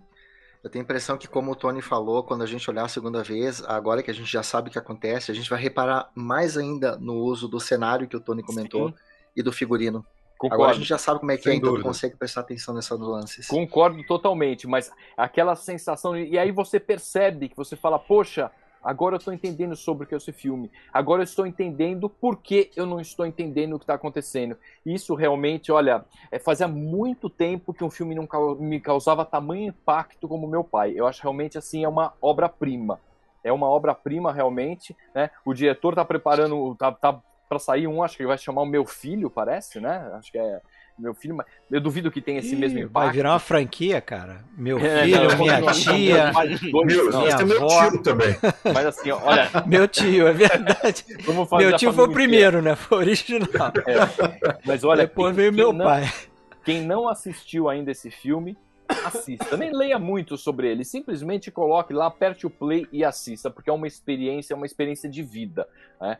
Então, assim, não tinha como não colocar esse filme na minha lista. É, Um outro filme que eu acabei colocando, que era uma dívida já uma, um, um, pouco antiga que eu tinha com um diretor que vocês sabem que eu sou fanzaço, que é o Hayao Miyazaki. Calma, eu vou chegar lá. Vou... Ah, tá, já, já, já, aqui. Mas eu, eu vou falar primeiro do, eu vou falar primeiro do Vidas ao Vento, que, a que é maravilhoso, né? Que cara? a princípio seria é o Canto do Cisne do Miyazaki, né? De 2013. E eu demorei um tempo para ver. É, ele difere um pouquinho de outros filmes do Miyazaki. Aqui a gente não tem uma protagonista feminina, ele é um filme biográfico, na realidade, Isso. que mostra a trajetória de um indivíduo chamado Jiro Horikoshi, que foi o cara que projetou um avião de caça chamado Zero, que era um Mitsubishi A6M é, na, na época pré-guerra, né? pré-Segunda Guerra Mundial e conta a trajetória desse indivíduo. E é um filme assim narrado com cores muito reais, como todos os filmes do Miyazaki na realidade. É um belíssimo filme, né? cara. Então assim, Nossa. assim, claro, não é, não é um desenho, não é uma animação para criança, tem questões dramáticas, tem a questão do terremoto, tem a questão da namorada dele, o drama, a tragédia de vida. Acho que é o mais triste dele, viu, Sérgio? Esse acho é, que é o mais. Ele é triste, né? Ele é triste, mas ele é muito Nossa. poético, muito singelo, é. como toda a filmografia filme, do, do, Miyazaki. E eu demorei para assistir, acabei vendo, falei, puxa, esse é o último. E aí fiquei sabendo que tem um outro que tá para ser lançado em 2023, Sim. que aí deve ser o último, né? Cara, eu acho que ele tá tentando se, é, se aposentar desde Shihiro já, velho. Ele fala é, que. Pois é, ele, ele faz 81 anos agora, né? Em 2022. Uhum. Mas então... ele tá bem pra caramba, bicho. É, tá mas é, é, os, fi os filmes estão no, no Netflix? Tem, tem no Netflix, tem no Netflix. Netflix colocou toda a filmografia. Toda aí, praticamente filmografia esse... toda, não diria, mas boa parte da produção dos estúdios Ghibli estão lá no Netflix, então dá pra, pra todo mundo assistir. Então, assim, altamente recomendável. Vidas Muito, ao né? Vento. Esse é... quando eu vi, assim, uma coisa também que, que é diferente nesse filme, ele não tem também aquela coisa da fantasia, né? Ele é bem é, é, não, chão. Não tem muito, ele traz um pouquinho só na, na parte dos sonhos que ele Isso, tem. um da imaginação. italiano chamado coisa. Caprone, é. né, que, é um, que era um ídolo dele, um projetista de aviões. É. Lembrando que o, o, Miyazaki tinha essa fixação nessa questão de aviões, o pai dele trabalhava com, com essa numa, numa empresa realmente de projetar peças para aviões, então isso foi muito presente na vida dele. E aí tem essa parte assim dos sonhos, tem uns três ou quatro episódios de sonhos que são muito é. bonitos, né? Então, assim, é, vale a pena realmente assistir Filmaço, essa animação. Né, Boa. Do, do, Miyazaki, quis colocar na minha lista, acabei vendo só, Boa só dica, no ano passado. Né? Vou trazer um outro também. O Fred já trouxe um, da Agnes Varda, e eu vou trazer o outro, que foi o primeiro Olha filme aí. em cores dela, chamado As Duas Faces da Felicidade, que eu acabei assistindo só no ano passado também, mas foi um filme também que me impactou muito né? e me lembrou muito em temática a abordagem que o Almodóvar faz de alguns temas polêmicos, porque esse filme é um filme muito, muito bonito. Eu não sei se todos vocês assistiram, é um filme muito bonito que aborda o tema do adultério, mas de uma forma muito diferente, como a, daquela que a gente está acostumado a ver, principalmente no cinema americano, né? A gente assiste e vê a questão do adultério sendo abordado sob um prisma completamente diferente. Né? É e, e, conta realmente a história de um homem comum, como qualquer um de nós, pode ser casado, com filhos, e de repente ele se apaixona por uma outra mulher, sem esperar, sem procurar, e ele se sente feliz com aquelas duas mulheres. E o filme traz vários questionamentos nesse sentido, além de ser esteticamente lindíssimo, né? Ela, ela usa cores muito, muito fortes, muito, muito bonitas, assim, lembrando pinturas impressionistas. Então foi um filme que me assim, me deixou apaixonado realmente. Já, já vi duas vezes. Eu só, eu só acho o título nacional, nossa, equivocado. Assim, eu acho o título nacional, porque ele fala as duas faces da felicidade. Para mim, esse cara ele só tem uma felicidade. A felicidade da vida dele, ele só se completa com aquelas duas mulheres, né? É, que é, é o título sei. original, né? A felicidade seria o título original. É, então. Né? Hum, eu não sei, esse título brasileiro eu acho que não cola muito. É. Mas eu entendi que ele quis dizer duas, duas mulheres, duas felicidades, mas vendo o filme você percebe que ele está em busca de uma é, uma só felicidade, que a felicidade dele se resume, digamos, a ter aquelas duas mulheres que uma acho que no papel de mãe, outra no papel da amante, é, mas é um filme muito interessante mesmo.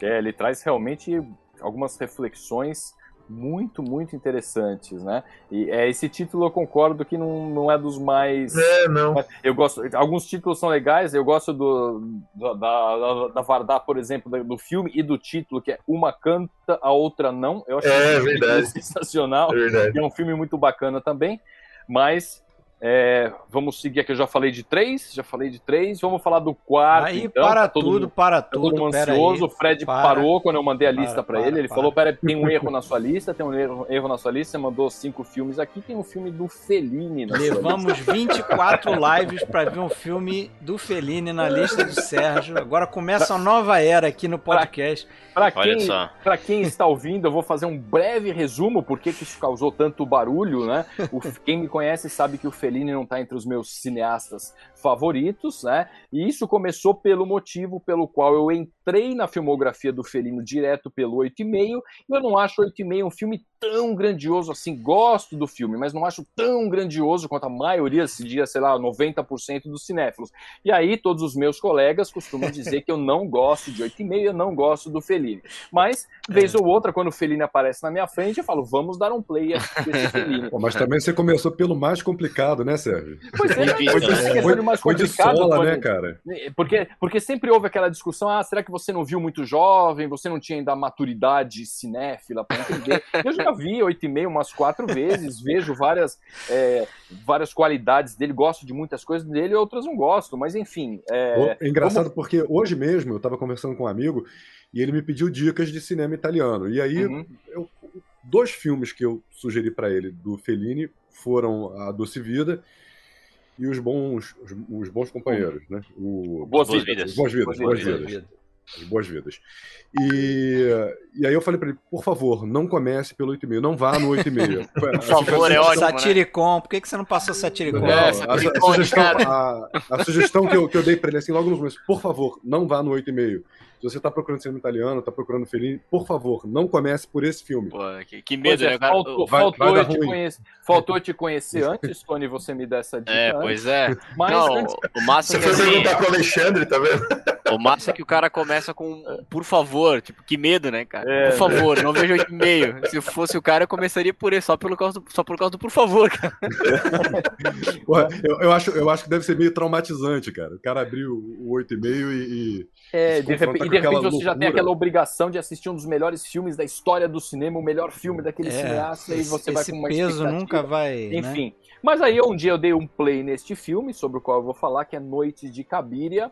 Maravilhoso. E assim, assim, achei um filme fora do comum. Não só, ah, do Fellini é o melhor, não. É um filme espetacular. É um filme Sensacional. espetacular que, assim, né, retratando, você sabe disso melhor que eu, né, Tony, aquela questão do, do neorrealismo, do pós-guerra, aquela mensagem de esperança. A Julieta Massina, que é uma, é uma atriz que eu não tinha curtido muito assistindo Julieta dos Espíritos, que é um filme que me, também me cansa um pouquinho. Assisti, fui até o final, beleza. Sempre encaro o Fellini. E a Julieta dos Espíritos também é É, então. Mas, mas Cabiria é uma personagem apaixonante, é uma atuação incrível. Ela tá demais. como o filme é montado em todas aquelas cenas, né, mostrando a história de vida daquela personagem. O filme foi crescendo, eu não conseguia tirar o olho.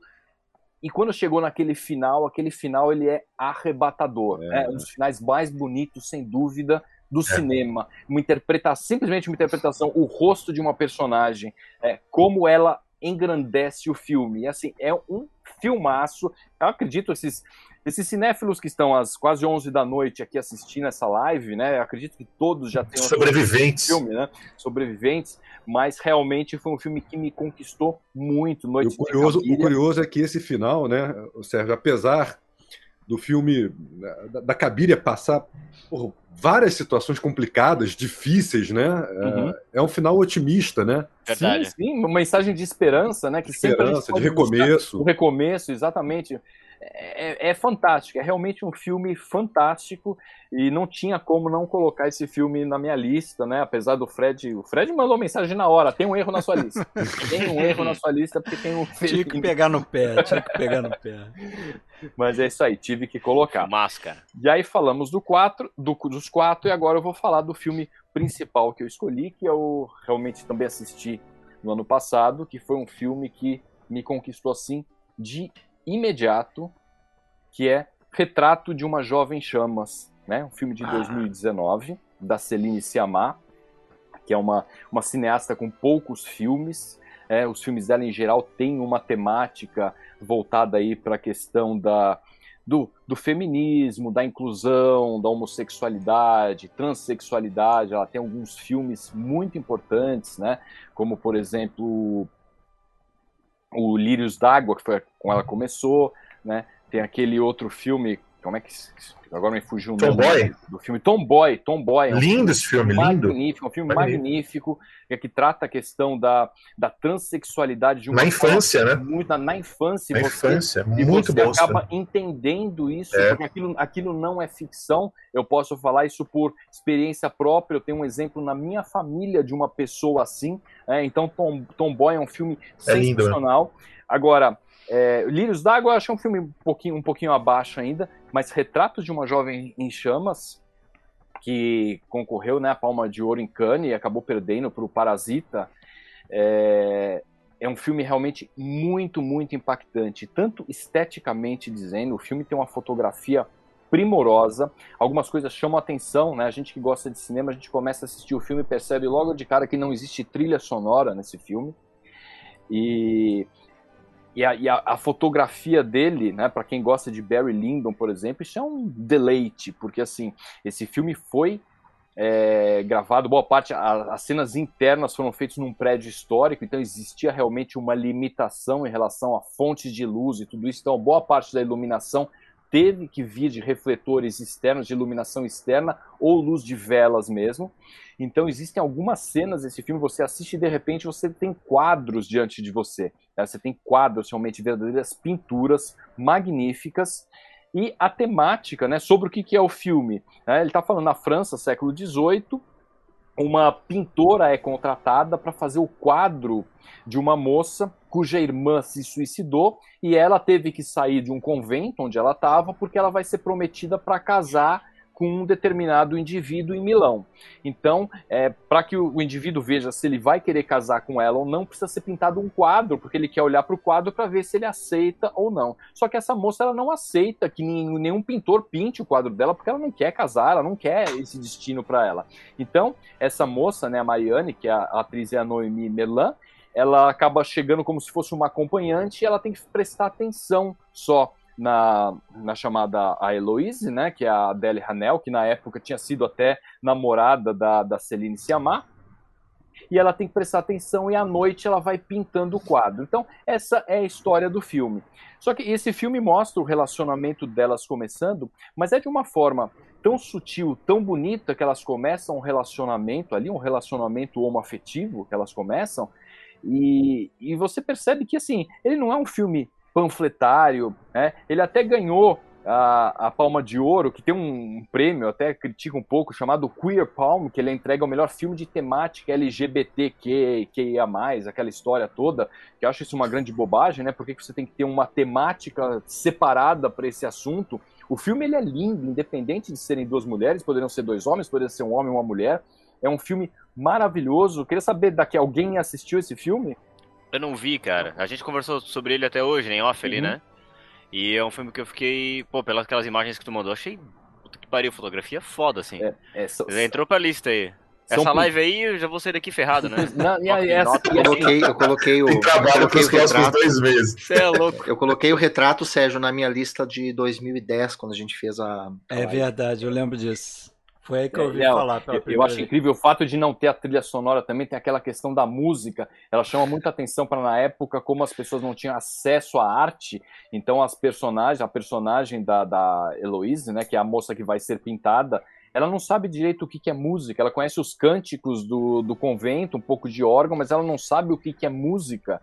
E, e, e o som que você tem assim quando elas estão conversando, praticamente existe o que sempre? Lareira, então você vê aqueles estalos da lenha né, partindo. Aquilo é muito bonito, você nem percebe, às vezes, na primeira vez que você está assistindo, o quão importante o som é nesse filme. Né? Depois, no final, vai existir uma parte de música de orquestra, sempre a música que, a- que aparece é sempre uma música diegética, mas como é importante isso, a ausência da música, como ela é importante para o papel da música na vida né, da- das pessoas da época, principalmente das mulheres. Então ela levanta realmente essa temática da limitação artística das mulheres. Tem uma cena na qual ela pergunta se ela pinta nus ela pode, ah, só de mulheres, de homens não, porque não existe essa permissão para ela fazer. Então ela chama muita atenção para isso. E é, e é, muito bacana essa coisa de uh, o que o artista enxerga, o quanto ele enxerga é humano ou é uma reprodução que ele está acostumado a fazer, porque ela faz aquele quadro e, e, e a, a, ela não se reconhece quando ela vê a obra completa, porque aquilo ali não é ela. Aquilo ali são formas bonitas, é aquele, aquele velho estilo que ela está acostumada a pintar, e é muito diferente do contato que ela tem quando ela começa a se aproximar da pessoa. Então, o quanto a arte ela vai refletir a vida real mesmo, e o é. quanto a arte é, é uma só uma mimes, é uma cópia, né? É, exatamente, né? A, a, ela, ela não se reconhece ali, ela fala assim que você me vê, né? E uhum, é, é, uhum. muito bacana, é. nesse filme mostra também etapas da pintura, a pintura ela é feita, né? Lógico que, que existe uma pintora que está realmente fazendo o quadro da atriz, essa pintora chama Helene Delmer, que, que inclusive a, a Celine conheceu no Instagram, no perfil do Instagram, olha como são as coisas, né? E ela que faz os quadros, né? E ela realmente é uma pintora assim talentosíssima e mostra assim algumas etapas do quadro. Então a gente fica ali prestando atenção em como aquele quadro está sendo feito. Olha, é uma pérola, realmente é uma pérola, né? Retrato de uma jovem chamas. É, todo mundo anote na lista aí, não deixe de assistir, porque anotado, olha, meu cara. Filmaço, filmaço. Certo? Certo. Falado todos Beleza. Tudo.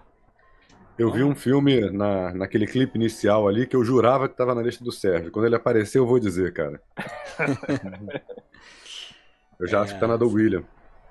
Pode é, que, é, que, que é, que, que é? Nem, nem imagino qual seja, Tony. Não, eu vi um não, filme. Não, tem, tem um, Cara, gente, assim, ó, o, o, o, Fred ele me passa as listas e pede para ajudar a fazer, só que assim, ele mantém um certo suspense, ele não diz quem é.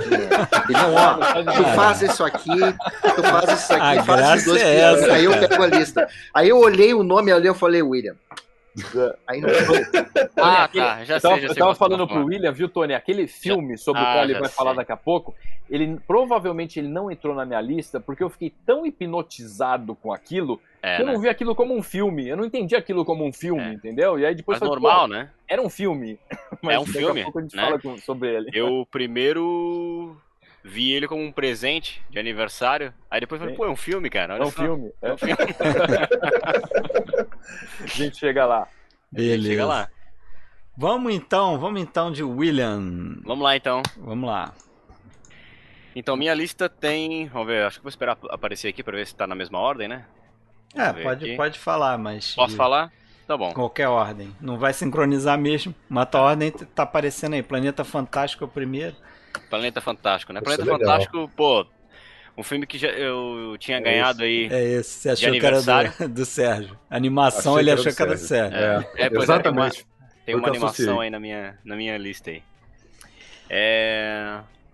Planeta Fantástico, pô, um filme que eu ganhei de aniversário, eu não lembro se foi ano passado, acho que foi ano passado, ou retrasado, e não tinha assistido ele ainda. E no ano passado eu matei isso aí. Filmaço, adorei, achei. Pô, animação sensacional. Filme. Sensacional, Muito cara. legal. Tem uma história bem legal. Humanos são tidos como escravos, né? Num, num planeta ali onde tem uns seres que são gigantões, assim, azuis. É bem massa esse filme aí, cara. Bem massa mesmo. É, um outro que eu assisti foi o Vítimas da Tormenta. Vocês fizeram até um episódio né, sobre ele. Xuxa. Lindíssimo. Pô, um dos filmes pô, mais tristes que eu já vi, cara. Achei. Puta que pariu. Mas é um belo filme, né? E. Eu, eu, eu, eu lembro que vocês comentaram sobre ele, teve, teve, teve um bom engajamento ali no grupo até, e eu fiquei interessado em assistir. E acabei pegando ele baratinho uma, em uma promoção e matei esse filme aí no ano Aquele passado. final me dá raiva, cara. Putz, cara. Não tem como, né? Não tem como. Ele decika é inesquecível aí, né? também, mais um final Decica de novo aí, né? O Tony tinha é dado um Decica, mais um aí. É, por, isso que eu falei, por isso que eu falei do Humberto D, cara. É, é difícil você destacar um, um, filme quando você tem ali de um lado Chuchado, o outro Ladrões de Bicicleta. Fica complicado, né, cara? É, é aquela cara, coisa um, que a gente fala às vezes de outros vários, né? cineastas, né? né? Você... Tem um filme dele que, assim, não é tão falado quanto esses que a gente mencionou aqui. Mas, pô, eu adoro Girassóis da Rússia, por exemplo. Acho um filme. Ah, esse eu não vi. Pariu. Uhum. Fe... Meu, esse é fenomenal. Mas é o, esse o Vítimas da Tormenta, é o tipo do filme que se fosse de repente de um cineasta que só fez esse grande filme, uhum. Ia ser aclamado como, nossa, o grande filmaço, obra-prima, não sei o quê. Obra-prima, é. Aí quando você vê o The Sica, você vê uma série de outras coisas. Pô, Jardim do Fins e Contini, acho um filmaço. Nunca vi. Lá Esse eu nunca vi. Chara, também as duas mulheres. É, esse, É maravilhoso. Esse, esse eu não vi também. O próprio A Culpa é dos Pais, né? Antes ainda Também, desse. também. que é um filme que estava da é outro infância. filme também. triste também, fala de divórcio. Um... Enfim, né? Outro filme que eu assisti aí, o, o- uma coisa que me marcou muito nas, nas nossas lives dos essenciais e também ao longo das conversas que a gente é, teve em off aqui, né? Não tem como vocês saberem disso, mas o, o, o Fábio sempre mencionava o, o James Gray e me chamou muita atenção porque era um diretor que eu nunca tinha assistido e desde a época que eu trabalhava em videolocadora, eu via filmes dele na prateleira, pô, e por algum motivo eu não via, cara. E quando o Fábio falou, pô, Os Donos da Noite, Amantes, esses filmes todos, eu falei, pô, é tudo coisa que eu via lá na prateleira e não- e não dava bola. E aí comecei a fazer isso esse, esse ano, assisti Os Donos da Noite, assisti Os Amantes. E aí achei o Ad Astra baratinho, jogado na loja Americanas em Blu-ray e peguei, cara. Aí eu, pô, assisti desses três, assim, achei foda. Tudo que é temática espacial, eu já sou naturalmente atraído, assim, então adorei esse filme. Que é tipo um apocalipse sinal espacial, assim, né? Filmaço. Exatamente. Paterno, né? Apocalipse baita. Sinal com tons paternos. É, Tons Paternos. Cara, que filme, velho. Adorei, adorei, adorei. Achei foda, assim. E assisti o Portal do Inferno. Pô, quem me conhece sabe que eu adoro essa coisa oriental, samurai, eu acho demais. E é um pecado, assim, que eu não tinha. Eu não tinha assistido esse filme ainda. E finalmente matei essa, né? Que é a história de um cara ali que é obcecado por uma mulher que é um, um cara que até ela é mulher de um cara que é até bem visto na sociedade ali, um cara que também faz parte de um clã samurai e acaba querendo duelar por ela, acaba ficando meio obcecado, acaba agindo como um idiota, na verdade. É um filme que tem uma fotografia puta que pariu, animal assim, as Tem a coisas. são direção de incríveis. arte, figurino, Putz, sensacional. A fotografia Sensacional. é maravilhosa, né? É maravilhosa, cara. É um baita de um de filmaço cor. assim. Muito, muito. Cores William, eu sei, assim. eu, sei que tu, eu sei que tu tá louco pra falar logo do teu filme principal. Então, deixa eu só te dar uma, uma Por dica, velho. Tu falou Vai de lá, vai lá. obsessão e de Apocalipse Sinal. Vai atrás de Z, Cidade Perdida, do É. James Gray. Z, Faz Cidade Perdida. Eu acho que al- alguém já mencionou isso em alguma live, não? Eu- Fábio, eu mencionei. provavelmente. É o filme que ele né? fez antes do Ad Astra. Tá lá no. Vai tá lá no duto filme. lá não? Onde? Onde? Onde? Hã? Naquele lugar. Tá lá naquele. Tá lá naquele livro, naquela. Naquela nossa A gente dimensão. conversa depois. Tá bom, depois a gente conversa, beleza. Entendi. Enfim. é, Então tá. Vou falar do filme que eu, ganhei, que eu ganhei de presente de Natal do Peter Jackson, né, cara? Opa! Quem me conhece sabe que eu sou. é, como é que eu vou dizer? Obcecado por música, né? E uma das minhas bandas do coração, uma banda que sempre vai me emocionar, é os Beatles, cara. Né? Os Beatles. Sei lá, não dá. Esses caras não dá. Então, assim, é, esse documentário já foi anunciado há uns dois anos, demorou pra caramba pra sair, e finalmente foi lançado e eu assisti. Já, é um documentário de quase oito horas, eu já assisti três vezes. E. Cara.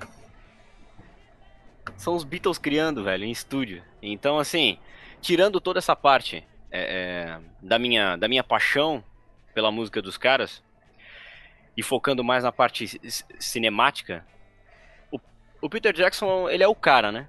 Primeiro porque, assim, ele, ele, ele é um diretor de grandes épicos, né, cara? E acho que com esse, com esse documentário, ele acaba fazendo um épico dos Beatles, uma trilogia épica dos Beatles, assim. Porque é uma montagem completamente nova. O cara pega o material bruto, faz a montagem dele. Tem, tem. E, e sabe, sabe uma coisa que eu acho incrível no que ele faz? A impressão que eu tenho é de que ele montou, em alguns momentos, uma espécie de reality show dos Beatles, assim. De tamanha é a proximidade. Tem uma cena em que. A primeira parte do doc, os Beatles estão ensaiando em um. em um estúdio. E o meu clima tá bem tenso. O George saiu da banda, eles querem sair pra conversar com o George para que ele volte. E sem que o John e o Paul soubessem, eles vão conversar em uma cantina. E a equipe escondeu o microfone num vaso de flores, assim. Essa conversa nunca foi usada. E cara, aquilo ali é foda porque o Peter Jackson faz uma montagem né, com imagens enquanto rola essa conversa super franca, aliás. E a impressão que você tem, cara, é de que você tá ali. E o cara montou, né? O reality show é uma estética relativamente nova, de pelo menos uns quase 20 anos, né? No mercado aí.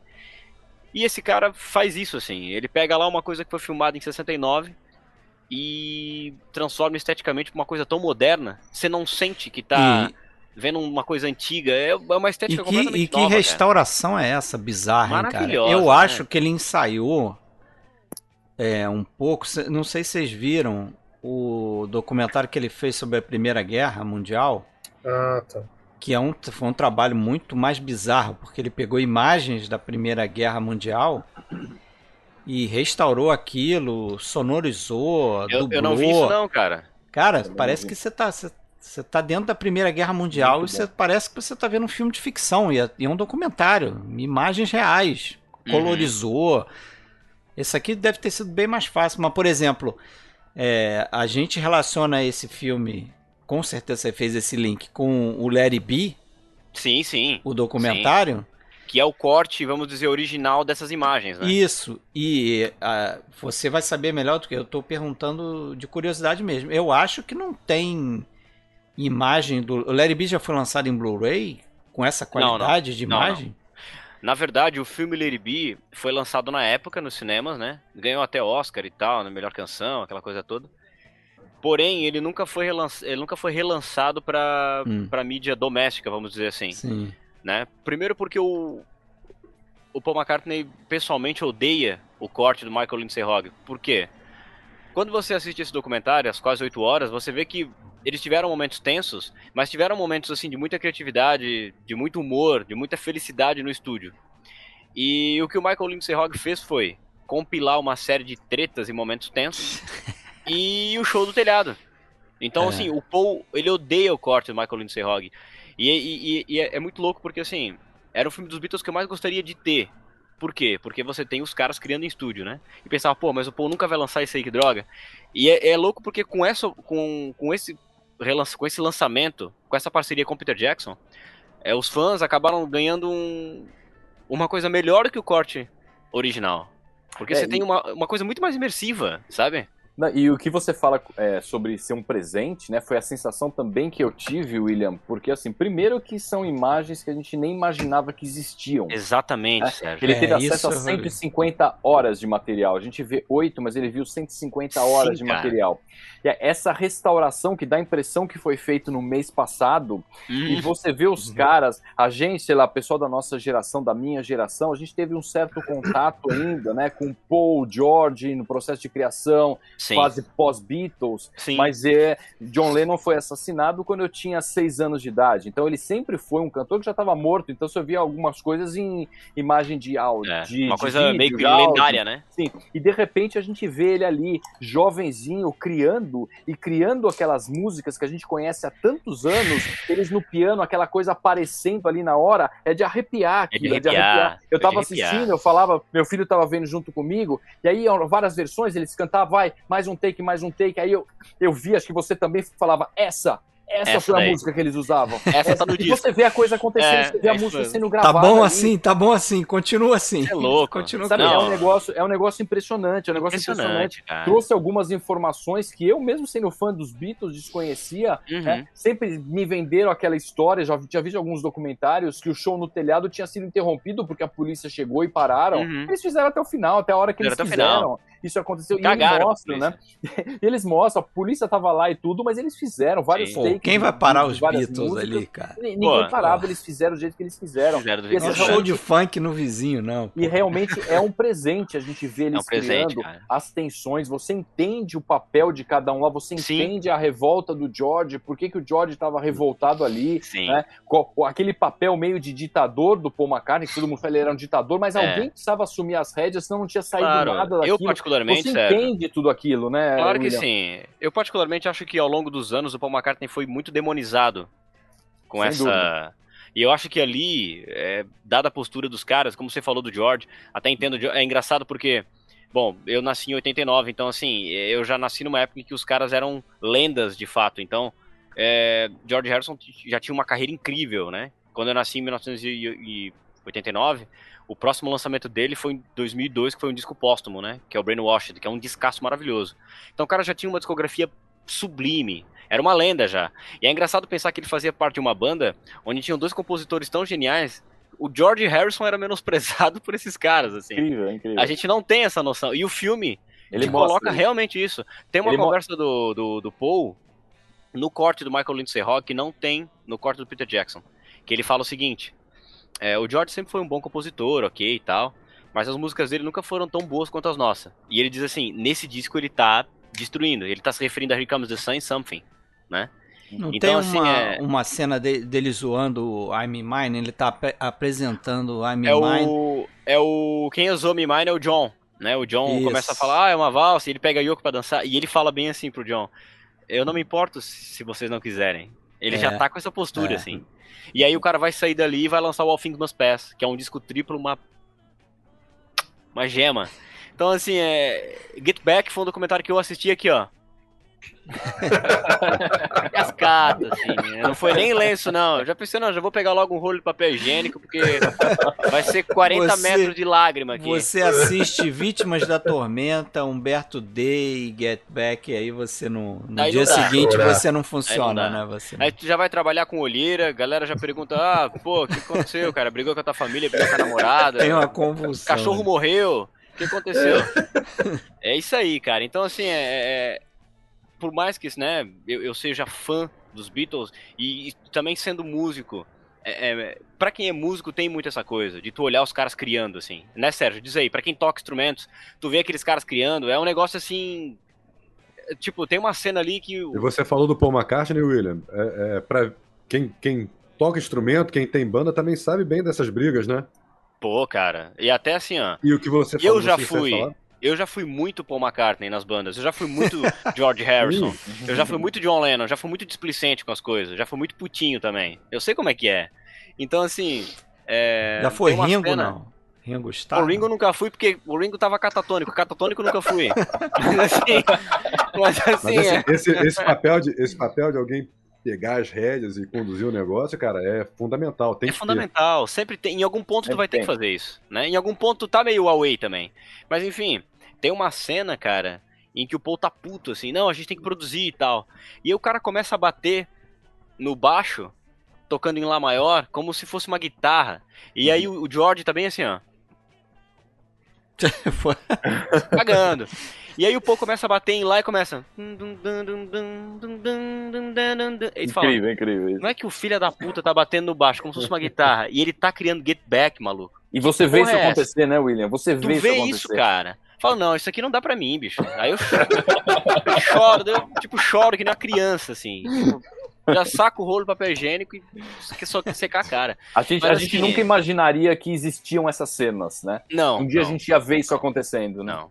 E assim, é, ali, assim, ó, é um retrato da genialidade, assim. É, é- esse, esse documentário é uma ode à genialidade, assim. Eu sempre digo que se Deus existe, os Beatles são um presente que ele deixou na Terra pra quem ama música, entendeu? E esse documentário é a comprovação disso, cara. Agora, tirando, né, o, o- o meu amor pelos Beatles, vale muito você ver pra, pra sacar a estética e a montagem do Peter Jackson. Ele foi, assim, genial, cara. A cena do telhado, ele, ele intercala com o que tá acontecendo no telhado com o que tá acontecendo na recepção. Então tu vê a polícia chegando, os caras enrolando. Cara, é muito foda, bicho. É muito foda. Ele montou de um jeito, assim, muito honesto. Ele mostrou tudo, sabe? De todos os lados, assim. É, é genial, cara. A montagem do Peter Jackson, assim, ganhei de Natal esse documentário aí. E é aí. Fred, só pro, pro pessoal que se interessou, esse documentário que tu falou da Primeira Guerra se chama They Shall Not Grow Old. Eles Isso, não envelhecerão. Exatamente, não lembrava o nome. Eu vi. bom. Tinha aí, acho que. 2018. Não sei se tinha no Netflix. Não sei. Tem só na Netflix americano, até fui atrás agora. Não, É? na Pô, eu, nossa eu nunca tinha ouvido falar disso aí, cara. É interessante, é Muito bom. curtinho, mas é bem legal. Somente esse aspecto aí da restauração que ele fez é surreal. Ele muda a quantidade de, de frames por segundo, né, no quadro para corrigir aquele problema que tinha. Tipo, problema não, né? Era como os filmes é, eram reproduzidos na época, né? Ficou lugar comum agora, né? Tu acha vários vídeos no YouTube. Paris em 1900. É, né? é, o pessoal Essa- faz essa muito aí, isso. Pra mudar, mudar o É. frame rate e colorir, ver se tu tá realmente na, na época. Mas ele faz um trabalho, logicamente, mais profissional, né? O pessoal faz. Sim. Mas então é isso, né? Vamos, vamos de Rafael, último da noite aí pra fechar. Vamos fechar, lá, então. Rafael. Bom, vou começar aqui pelos. eh, não está aparecendo aqui, mas já tenho na- anotado aqui. Não sei se está na mesma sequência, Fred. Mas eu vou começar eh, falando de um filme que eu vi. eh, Na verdade, ano passado foi um ano em que eu resolvi assistir alguns filmes do, do diretor polonês, o Andrzej Wajda, e tinha alguns filmes dele que eu não tinha visto ainda, alguns eu já tinha visto. E eu me deparei com esse filme, que é um épico, é um filme de quatro horas de duração, chamado Cinzas. É um filme de 65 e é um filme que hoje, infelizmente, é pouco lem- lembrado aqui no Brasil, nunca foi lançado em DVD, até onde eu sei. Ah, e é uma beleza, um filme maravilhoso. Né? Hoje aqui a gente falou do, do, do filme Os Duelistas, do Ridley Scott, você, né, na sua lista. Foi. E esse também é um filme sobre as guerras napoleônicas, mas ele dá um ponto de vista da, ah, dos poloneses, da, do papel dos poloneses ah, nas, guerra, na guerra, napo- nas guerras napoleônicas, né? E tem inclusive a, a gente vê em determinado momento do filme, mais para frente, não é um protagonista, é quase um coadjuvante, o próprio Napoleão, um ator interpretando Napoleão. E pelo que a gente vê em quadro, em, do que teria sido Napoleão Bonaparte, eu achei que foi bem fidedigno a- a- o ator que encontraram, que era um cara meio baixinho, né? Que não tinha nada de imponente, mas eu achei que foi um Napoleão bem interessante ali. Mas o filme não é sobre Napoleão, é sobre o envolvimento de um homem, de um polonês, um rapaz que vive no meio rural com as guerras napoleônicas, e ele vai mostrando pra gente a inserção desse rapaz em um mundo mais cosmopolita, na cidade, ah, e depois o envolvimento com a guerra. É a jornada desse rapaz, e ao mesmo tempo ele é um filme anti-guerra. Ah, muito Rafa? recomendado, um filmaço. Pra te, ter, te ter uma ideia da tua descoberta, tu- É. o, o Fred me passou tua lista. Ah, eu olhei ali, né? Eu vi o diretor e o cinzas, É. beleza. Eu fui seco. Eu cometi o mesmo erro, cinzas tá? de diamantes exatamente. E fiz lá o clipezinho, mandei o Fred, não. Não é o cinzas de diamantes. Não é esse. Foi falha minha. Foi falha minha porque eu perguntei pro Rafael, falei, Rafael, é o cinzas e diamante? Porque do Wajda, cinzas aí.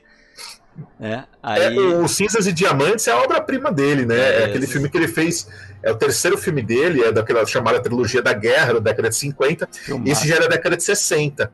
Mas. Eu não sabia é, que era a tua lista. Se eu soubesse, eu ia dizer, não, não pode ser o cinzas de diamantes. Pois é. O outro que eu quero comentar aqui foi um filme que eu vi, eu já, já conhecia de nome, mas eu nunca tinha visto, e é um título curioso, né? De um cineasta muito famoso que é o Wim Wenders. Ah, e um filme que ele fez, acho que é o segundo longa dele, que é O Medo do Goleiro Diante do Pênalti. Que é um filme fantástico do Wim Wenders também, e que, como todos, ou quase a maioria da, da carreira do Wim Wenders, ele vai tratar de uma jornada física, né? Uma jornada física como uma representação de uma jornada interior desse personagem. É a história de um goleiro, de um jogador de futebol, que um, ele é expulso do, do jogo, ele compra uma briga ali durante uma partida, logo no início da história. Ele é, é, ele é mandado embora, ele é expulso pelo juiz do jogo e o cara pira. A gente não entende muito bem porquê. Ele vai embora do estádio, simplesmente, monta uma mala e quer ir embora daquela cidade onde ele está. Só que ele acaba se envolvendo num assassinato. Ele se envolve com uma moça, com uma mulher, que é gerente de um cinema ali da cidade onde ele está, que eu acho que é Munique, se eu não estou enganado, uma cidade grande. Ah, ele mata ela. Tá, isso é só o começo do filme, não estou contando nada assim de muito extraordinário, tá? E depois desse assassinato, esse cara to- toma o ônibus e vai embora para o meio rural, para o campo, para uma cidade pequena, e ele reencontra uma pessoa que ele já conhecia naquela cidade. E a gente entende que ele foi até lá para se encontrar com essa pessoa, que é uma outra mulher que passou pela vida dele. E a gente começa a ver a relação desse goleiro, desse jogador de futebol, com aquelas pessoas que vivem nessa cidade afastada. Um baita filme, um baita filme do Wim Wenders, eh, que não dá uma saída, não dá saídas fáceis, né? Eh, e muito eh, próximo daquele Wim Wenders dos anos 70, que a gente viu em Alice, Alice nas Cidades, e que depois desembocaria com um pouco mais dramático, né? Mas no, no Paris, Texas e no filme dos anos. Na, na, na safra do Wim Wenders dos anos 80. Mas um filme assim. Divino, divino, tá? Um outro filme que eu trouxe aqui, que eu vi pela primeira vez no ano passado, foi A Dama de Preto, do Samuel Fuller, que é um filme pequeno do Fuller, eu acho que é o quarto ou quinto filme da carreira dele. Uh, e é um filme sobre jornalismo. Eu sou formado em jornalismo, a gente tem outro jornalista aqui entre nós, o Tony, né? E eu me interesso muito por filmes. Eu, o Fábio também. Fábio o também. Fábio também, claro. Professor também aqui de jornalismo. E eu me interesso muito por filmes que falam sobre minha profissão e muitas vezes de uma maneira muito uh, triste até, né? Uma maneira é, é, cínica, o lado cínico e podre do jornalismo, né? E esse filme, esse filme ele mostra os, os dois lados. Ele mostra um pequeno jornal que luta para sobreviver, para existir, lutando contra um outro conglomerado, um outro grande jornal, é, que quer esmagar esse pequeno jornal. Né? Então você tem os dois lados do jogo. Né? Você tem tanto jornalismo heróico, feito com aquela coisa do suor, do dia a dia, quanto você tem o outro lado, o lado dos barões, dos donos da mídia, que fazem de tudo para destruir os seus oponentes. E ele mostra coisas muito curiosas. Ele se passa, é o filme dos anos 50, mas ele se passa, eu acho que no começo do século passado. Ele é um pouco mais antigo e é um outro período da imprensa, né? um período de vale tudo, uh, um outro momento diria, dos Período Estados Unidos. De, de, pioneirismo ali, né? Exatamente, de pioneirismo. Jornal impresso, talvez e de uma guerra também. aberta mesmo. Você é. viu? Eu vi, eu vi. Você ele viu? tá na. Acho fantástico no, esse filme. No, DVD da Versátil, jornalismo no cinema. Isso. Era o único filme que eu não, que eu não conhecia, eu vi. Eu acho fantástico. Tem inclusive um plano sequência que ele faz ali, uma sequência, na verdade, que é aquele momento em que o, o protagonista, que é o dono do pequeno jornal, ele sai dentro da redação, começa a brigar na rua, a câmera vai acompanhando é, ele durante toda aquela confusão, até ele chegar dentro do, do, do, outro local onde ele quer, uh, onde ele quer atingir ali, né, no meio de toda aquela confusão. É um filmaço, o Fuller é um é, é uma sempre dando aula de cinema e aqui não seria diferente, né? Outro filme que eu trouxe e por incrível que pareça, eu só vi ele no ano passado, que é o filme Sete Homens Sem Destino do Buddy Boerker. O Buddy Boerker é um cineasta que eu estava adiando para ver os filmes dele. Eu não queria ver um, eu queria ver vários ao mesmo tempo. E o que, que eu fiz? Ano passado eu fiz um ciclo, né? Eu vi todos os filmes que ele fez com o Randolph Scott, né? Os sete filmes que ele fez com o Randolph Scott, que é o chamado ciclo Hanon, né? Ah, ainda que dois desses sete não tenham sido produzidos pela Hanon, tenham sido é, produzidos por outras companhias, e Sete Homens no Destino é um deles, mas todos compõem, todos têm uma unidade muito grande. Então, é, ficou, acabou ficando conhecido como o ciclo Hanon, em uh, uma referência ao Randolph Scott e o produtor, que eu não vou me lembrar agora o nome dele, talvez o Fábio lembre, o Fábio é bom de faroeste, mas eu não vou me lembrar o nome do produtor, mas esses dois nomes que se juntaram e criaram né, a produtora Hanon. E o Buddy Boedker é também um mestre da direção, um cara que sabe tudo de câmera, que fez outros filmes é, de outros estilos, inclusive filme policial, filme noir, mas eu acho que dentro da carreira do, dele, que era um diretor de uma, digamos, de uma divisão B dentro dos estúdios, né, que fazia pequenos filmes, ele fez esse ciclo com o Randolph Scott. E tem filmes magníficos, mas de todos os sete. Era fã, né, Rafael? O Bazar era muito fã dele. O Bazar era, era muito fã dele. dele eram filmes muito semelhantes, até se você vê o set em sequência, você começa a se confundir, às vezes, que cena que está em um, que cena que está em outro, porque são filmes parecidos, inclusive na metragem, são filmes que têm menos de uma hora e meia cada um, né? mas são filmes muito ricos. E os Sete Homens no Destino, além do of Scott, do Sem Destino, né? Uh, além do of Scott, ele tem o Lee Marvin, né? o Lee Marvin fazendo uma espécie de vilão. A história de um cara que ele está tentando vingar a morte da sua própria mulher, indo atrás de sete homens que participaram de um roubo, e nesse roubo, nesse assalto, a mulher dele terminou morta. E ele vai se vingar e quer matar esses sete caras. Só que no meio do caminho ele se depara com o Lee Marvin, que não é nenhum dos sete, mas que está com outro cara atrás do ouro que aquele bando de sete homens roubou e em um determinado momento eles vão se juntar, mas também em um determinado momento eles vão se separar ali, né? A, a, a, o, a ganância pelo ouro acaba falando mais alto e eles, esses caras vão ter que se enfrentar no final. É uma aula de cinema também, do, do Buddy Boeriker, e eu acho, eu acho que dos cinco filmes que eu escolhi aqui, uh, esse é o único dentro da filmografia do diretor, né, do caso do, do Boeriker, que é um filme mais conhecido. Os outros Acho que são filmes pouco conhecidos dentro da, das suas filmografias, ou não, nem sempre tão lembrados, mas são to, todos muito bons. Deixa eu só acrescentar uma coisa que eu acho muito legal nesse filme, que é, que é uma questão formal, né? O pistoleiro do Scott, ele é tão rápido que nem a câmera pega ele é das armas. Na cena da caverna, no duelo. Quando a gente vê os caras caem, ele já tá com a arma na mão. A gente não vê ele sacar é a arma, porque ele é rápido demais. O Bazan comenta isso na, naquele famoso artigo, né? até reproduzi no meu site, no Palavras de Cinema, esse artigo sobre os Sete Homens Sem Destino, que o Bazan dizia que era o maior dos faroestes do lado de alguns outros poucos filmes de faroeste, esse era um dos melhores, né? Uh, e ele, inclusive, nesse artigo, ele faz um grande elogio para esse filme e também ele meio que ele aborda a questão do shame, né, do, daquele famoso faroeste de 53 do George Stevens, Os Brutos Também Amam, e ele diz que Os Brutos Também Amam não é assim tão grande como dizem, mas em compensação Sete Homens Sem Destino é muito maior, só que foi muito pouco visto, né, o filme na época entrou em cartaz na França, acho que ficou uma ou duas semanas e desapareceu, e pouca gente ouviu falar desse faroeste, é uma obra-prima, viu, vale muito a pena ver. E o filme que eu quero, que eu deveria, né, que eu quero me, me, me aprofundar mais aqui, acabei falando bastante dos outros, é o M, o Maldito, do Joseph Losey.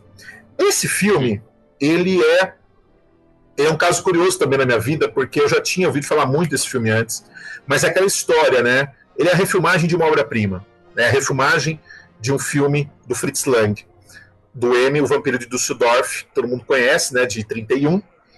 E quando você se depara com uma refilmagem de uma obra-prima, você eu tenho um pouco esse, esse erro, até eu confesso. Você torce um pouco o nariz, fala, poxa, será?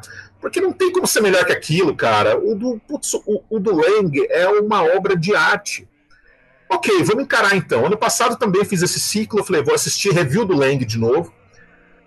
E encarei o maldito do Joseph Losey. É melhor que o do Lang? Não, não é mas é uma obra de arte, é grandioso. E todas as mudanças, todas as alterações que o Lusey faz é muito certo, é muito correto. Né? Ele toma, eu acho que ele pega as melhores coisas do, do filme do Lang e ele transforma, ele homenageia, ele faz a sua versão, a versão que ele queria fazer, sem nunca soar ofensivo, sem nunca uh, soar como cópia, mas ele consegue fazer o seu filme e preservar algumas ideias anteriores. E é interessante quando a gente olha o panorama histórico, né?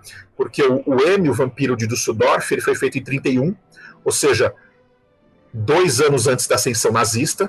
Ele é um filme que já capta aquele sentimento do fascismo, do nazifascismo na Alemanha, sendo que aquela sociedade apodrecida que vai desembocar no julgamento final do filme é um retrato da Alemanha da época. Quando o Lusey faz, ele retoma essa história e faz o M maldito, ele está mirando em uma outra situação histórica, que é o macartismo, que é a América uh, sob o macartismo, que é a América uh, do caça às bruxas. E ali, nesse contexto, o filme cabe à perfeição, a história cabe à perfeição.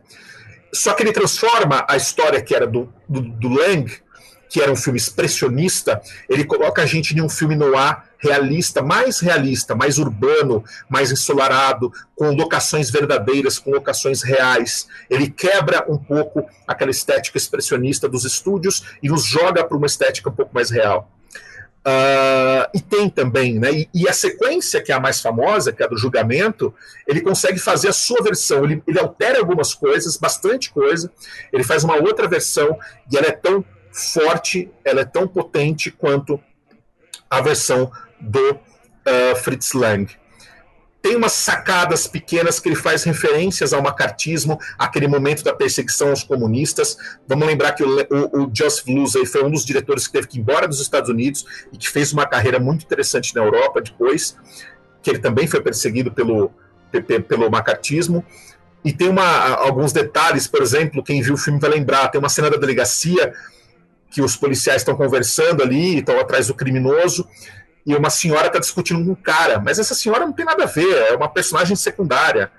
E ela está falando, não, aquele, eu tenho certeza que ele estava vestindo roupa azul, é, é, roupa vermelha, e o cara fala, não, não, é roupa azul. Ela, não, não, tenho certeza que é vermelha. Aí o cara fala, só comunista para ela, porque ela insistia que era cor vermelha, que o cara que ela estava tentando uh, lembrar do, daquele crime. Só que é um crime que não tem nada a ver com a história. O Lusa ele colocou aquela situação apenas para nos remeter à questão dessa, dessa paranoia comunista que existia nessa época, né?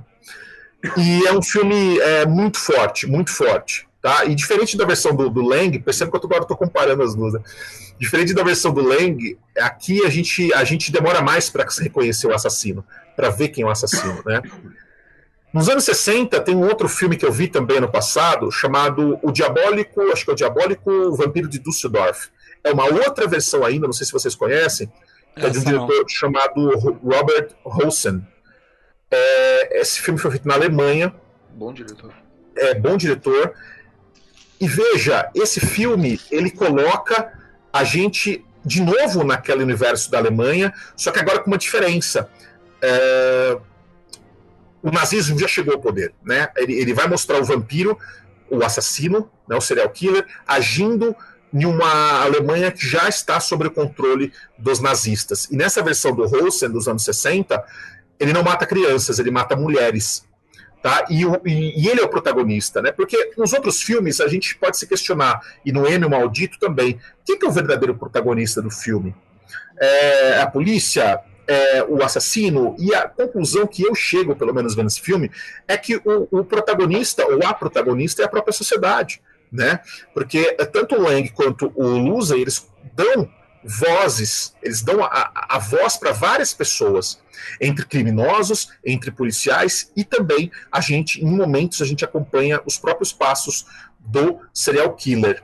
Uh, que depois, uma vez detido pelos criminosos, ele vai ser colocado em um júri uh, improvisado, né, que revela muito sobre sobre aquela época. Um filmaço, vejam, vale muito, vale muito a pena. Se vocês conseguirem fazer uma sessão casada, assistir a versão do Lang primeiro e essa depois, eu acho que é um casamento perfeito, Fred. Te falar, Rafa, eu, uh, eu sempre tive muito receio, apesar de ser do Losey, porque o M, ah, se eu tiver que fazer uma lista dos cinco filmes que eu acho melhores, mais importantes, eu acabo botando o M na história do cinema. M é maravilhoso. Eu sempre tive receio, eu sempre tive receio. Né? Uh, mesmo do Lose agora com, com o teu aval aí, eu, eu, eu, acabei, eu acabei pegando várias cenas, eu baixei o filme, eu peguei o filme para poder pegar as cenas ali, e aí me interessei. Depois desse teu tua dica aí. você sabe que eu já vi gente dizer que prefere a versão do Lose, né, do que a do, a do Fritz Lang. Eu acho que o Sérgio Pendry, que é crítico da Folha, se eu não me engano, ele é um dos que prefere a versão do Joseph Losey. Mas, enfim, eu ainda acho a do Lang superior, eu acho imbatível, mas essa aqui é fantástica. Ah, eu rever, eu vi esse filme faz um bastante tempo, cara. É muito bom, muito bom. Mas eu, na época, fiquei com a impressão que do, do Lang era mesmo a melhor. É. Mas vou, vou fazer uma revisão. E a, só uma curiosidade, nada a ver, mas tava vendo as imagens aqui. É, nesse filme tem o Norman Lloyd, que é um dos que apareceu aqui no GIF no início. Né? Ah. Então, e faleceu ano passado. Fechou aí certinho. O último vídeo parece Norman Lloyd. Deve fazer um papelzinho mínimo aqui. Eu fui até verificar, era ele mesmo. E tem o Raymond Burr também. Ai, o Raymond Burr, exatamente. Atores que mesmo. trabalharam com Hitchcock. É, é verdade. Bom, Fred, enquanto o PFC começar a falar dos atores depois que eles morrem, não antes, a gente é, tá a gente bem, tá né? bem, né? Nossa maldição. o problema é a maldição do... quando a gente comenta e, e depois vem a notícia ruim. Certo. Então é vamos isso. fechar aí, já Muito tem bom. um pouco mais de duas horas. Pô, nós somos cirúrgicos no. 39 né? Pontuais. Quem vê pensa que é cronometrado que o Fred é... corta a gente, né? Tá, tá vendo, tempo, né? Tony? São âncora experiente pra cacete, cara. Eu... Pô, cronometrado mesmo, cara. Sim. Mas valeu, Tony, então, aí, pela sua participação. Teremos aqui você de novo. Com certeza, se você tiver gostado da experiência, evidentemente. Pô, amei, cara. Gostei muito. Pô, é muito bom debater, conversar com vocês sobre cinema. Eu já falei o quanto eu admiro todos vocês. Pô, são, além de grandes amigos, grandes conhecedores também da matéria. E foi muito legal. Amei mesmo. Obrigado pelo convite. Pô, se tiver outro, claro que eu tô dentro. Beleza. Prazer aí, Tony. Show, Valeu, galera aí, cara. Valeu, Fábio, pelos clipes, como sempre. Sérgio, Rafael, William. Valeu, bicho. Valeu, Alexandre, participou também. Mais um ótimo papo. Alexandre à distância, pena que não pôde participar ao vivo, mas também fez a sua contribuição. Alexandre não larga o osso, né? Impressionante. Né? É. Na próxima, na próxima tá aí, né? É, não largou o osso, tava no chat ali, ó. Tava, tava. Como é que é que Presente. você fala, William? É, aterrorizando, não? Como é que é? Que você fala? Tá aterrorizando no chat, sei lá. Você usa um termo aí que eu acho engraçado. Ah, é? Eu vou começar apavorando. Apavorando, Apavorando. Tava apavorando no chat. Ô, isso aí é. Isso aí é bastidor, hein? Isso aí é bastidor. Bastidor, beleza. Então valeu, galera. Até a próxima, vai ser em março, né? Vamos, É vamos aí. definir o tema, né? Em- Tem algumas aí, né? Em algum momento a gente vai fazer uma live de animação, em algum momento a gente vai fazer uma live sobre Nova Hollywood. Não sei Maravilha, se, a, hein? se a- uma legal dessas isso é a próxima. Vá- Vamos ver. Beleza, bom. então, senhores. Até a próxima. É, valeu, Sem convite, hein? Não quero ninguém com Valeu. convite da próxima vez, hein? Pode deixar. na próxima live que já tenha acabado essa pandemia. Isso Vou aí. tentar. Façamos É votos. isso aí. Valeu, pessoal. abraço. Valeu, Valeu. pessoal. Valeu. Um abraço. That's life. That's life. I tell you, I can't deny it. I thought of quitting, baby, but my heart just ain't gonna buy it. And if I didn't think it was worth one single try, I'd jump right on a big bird and then I'd fly.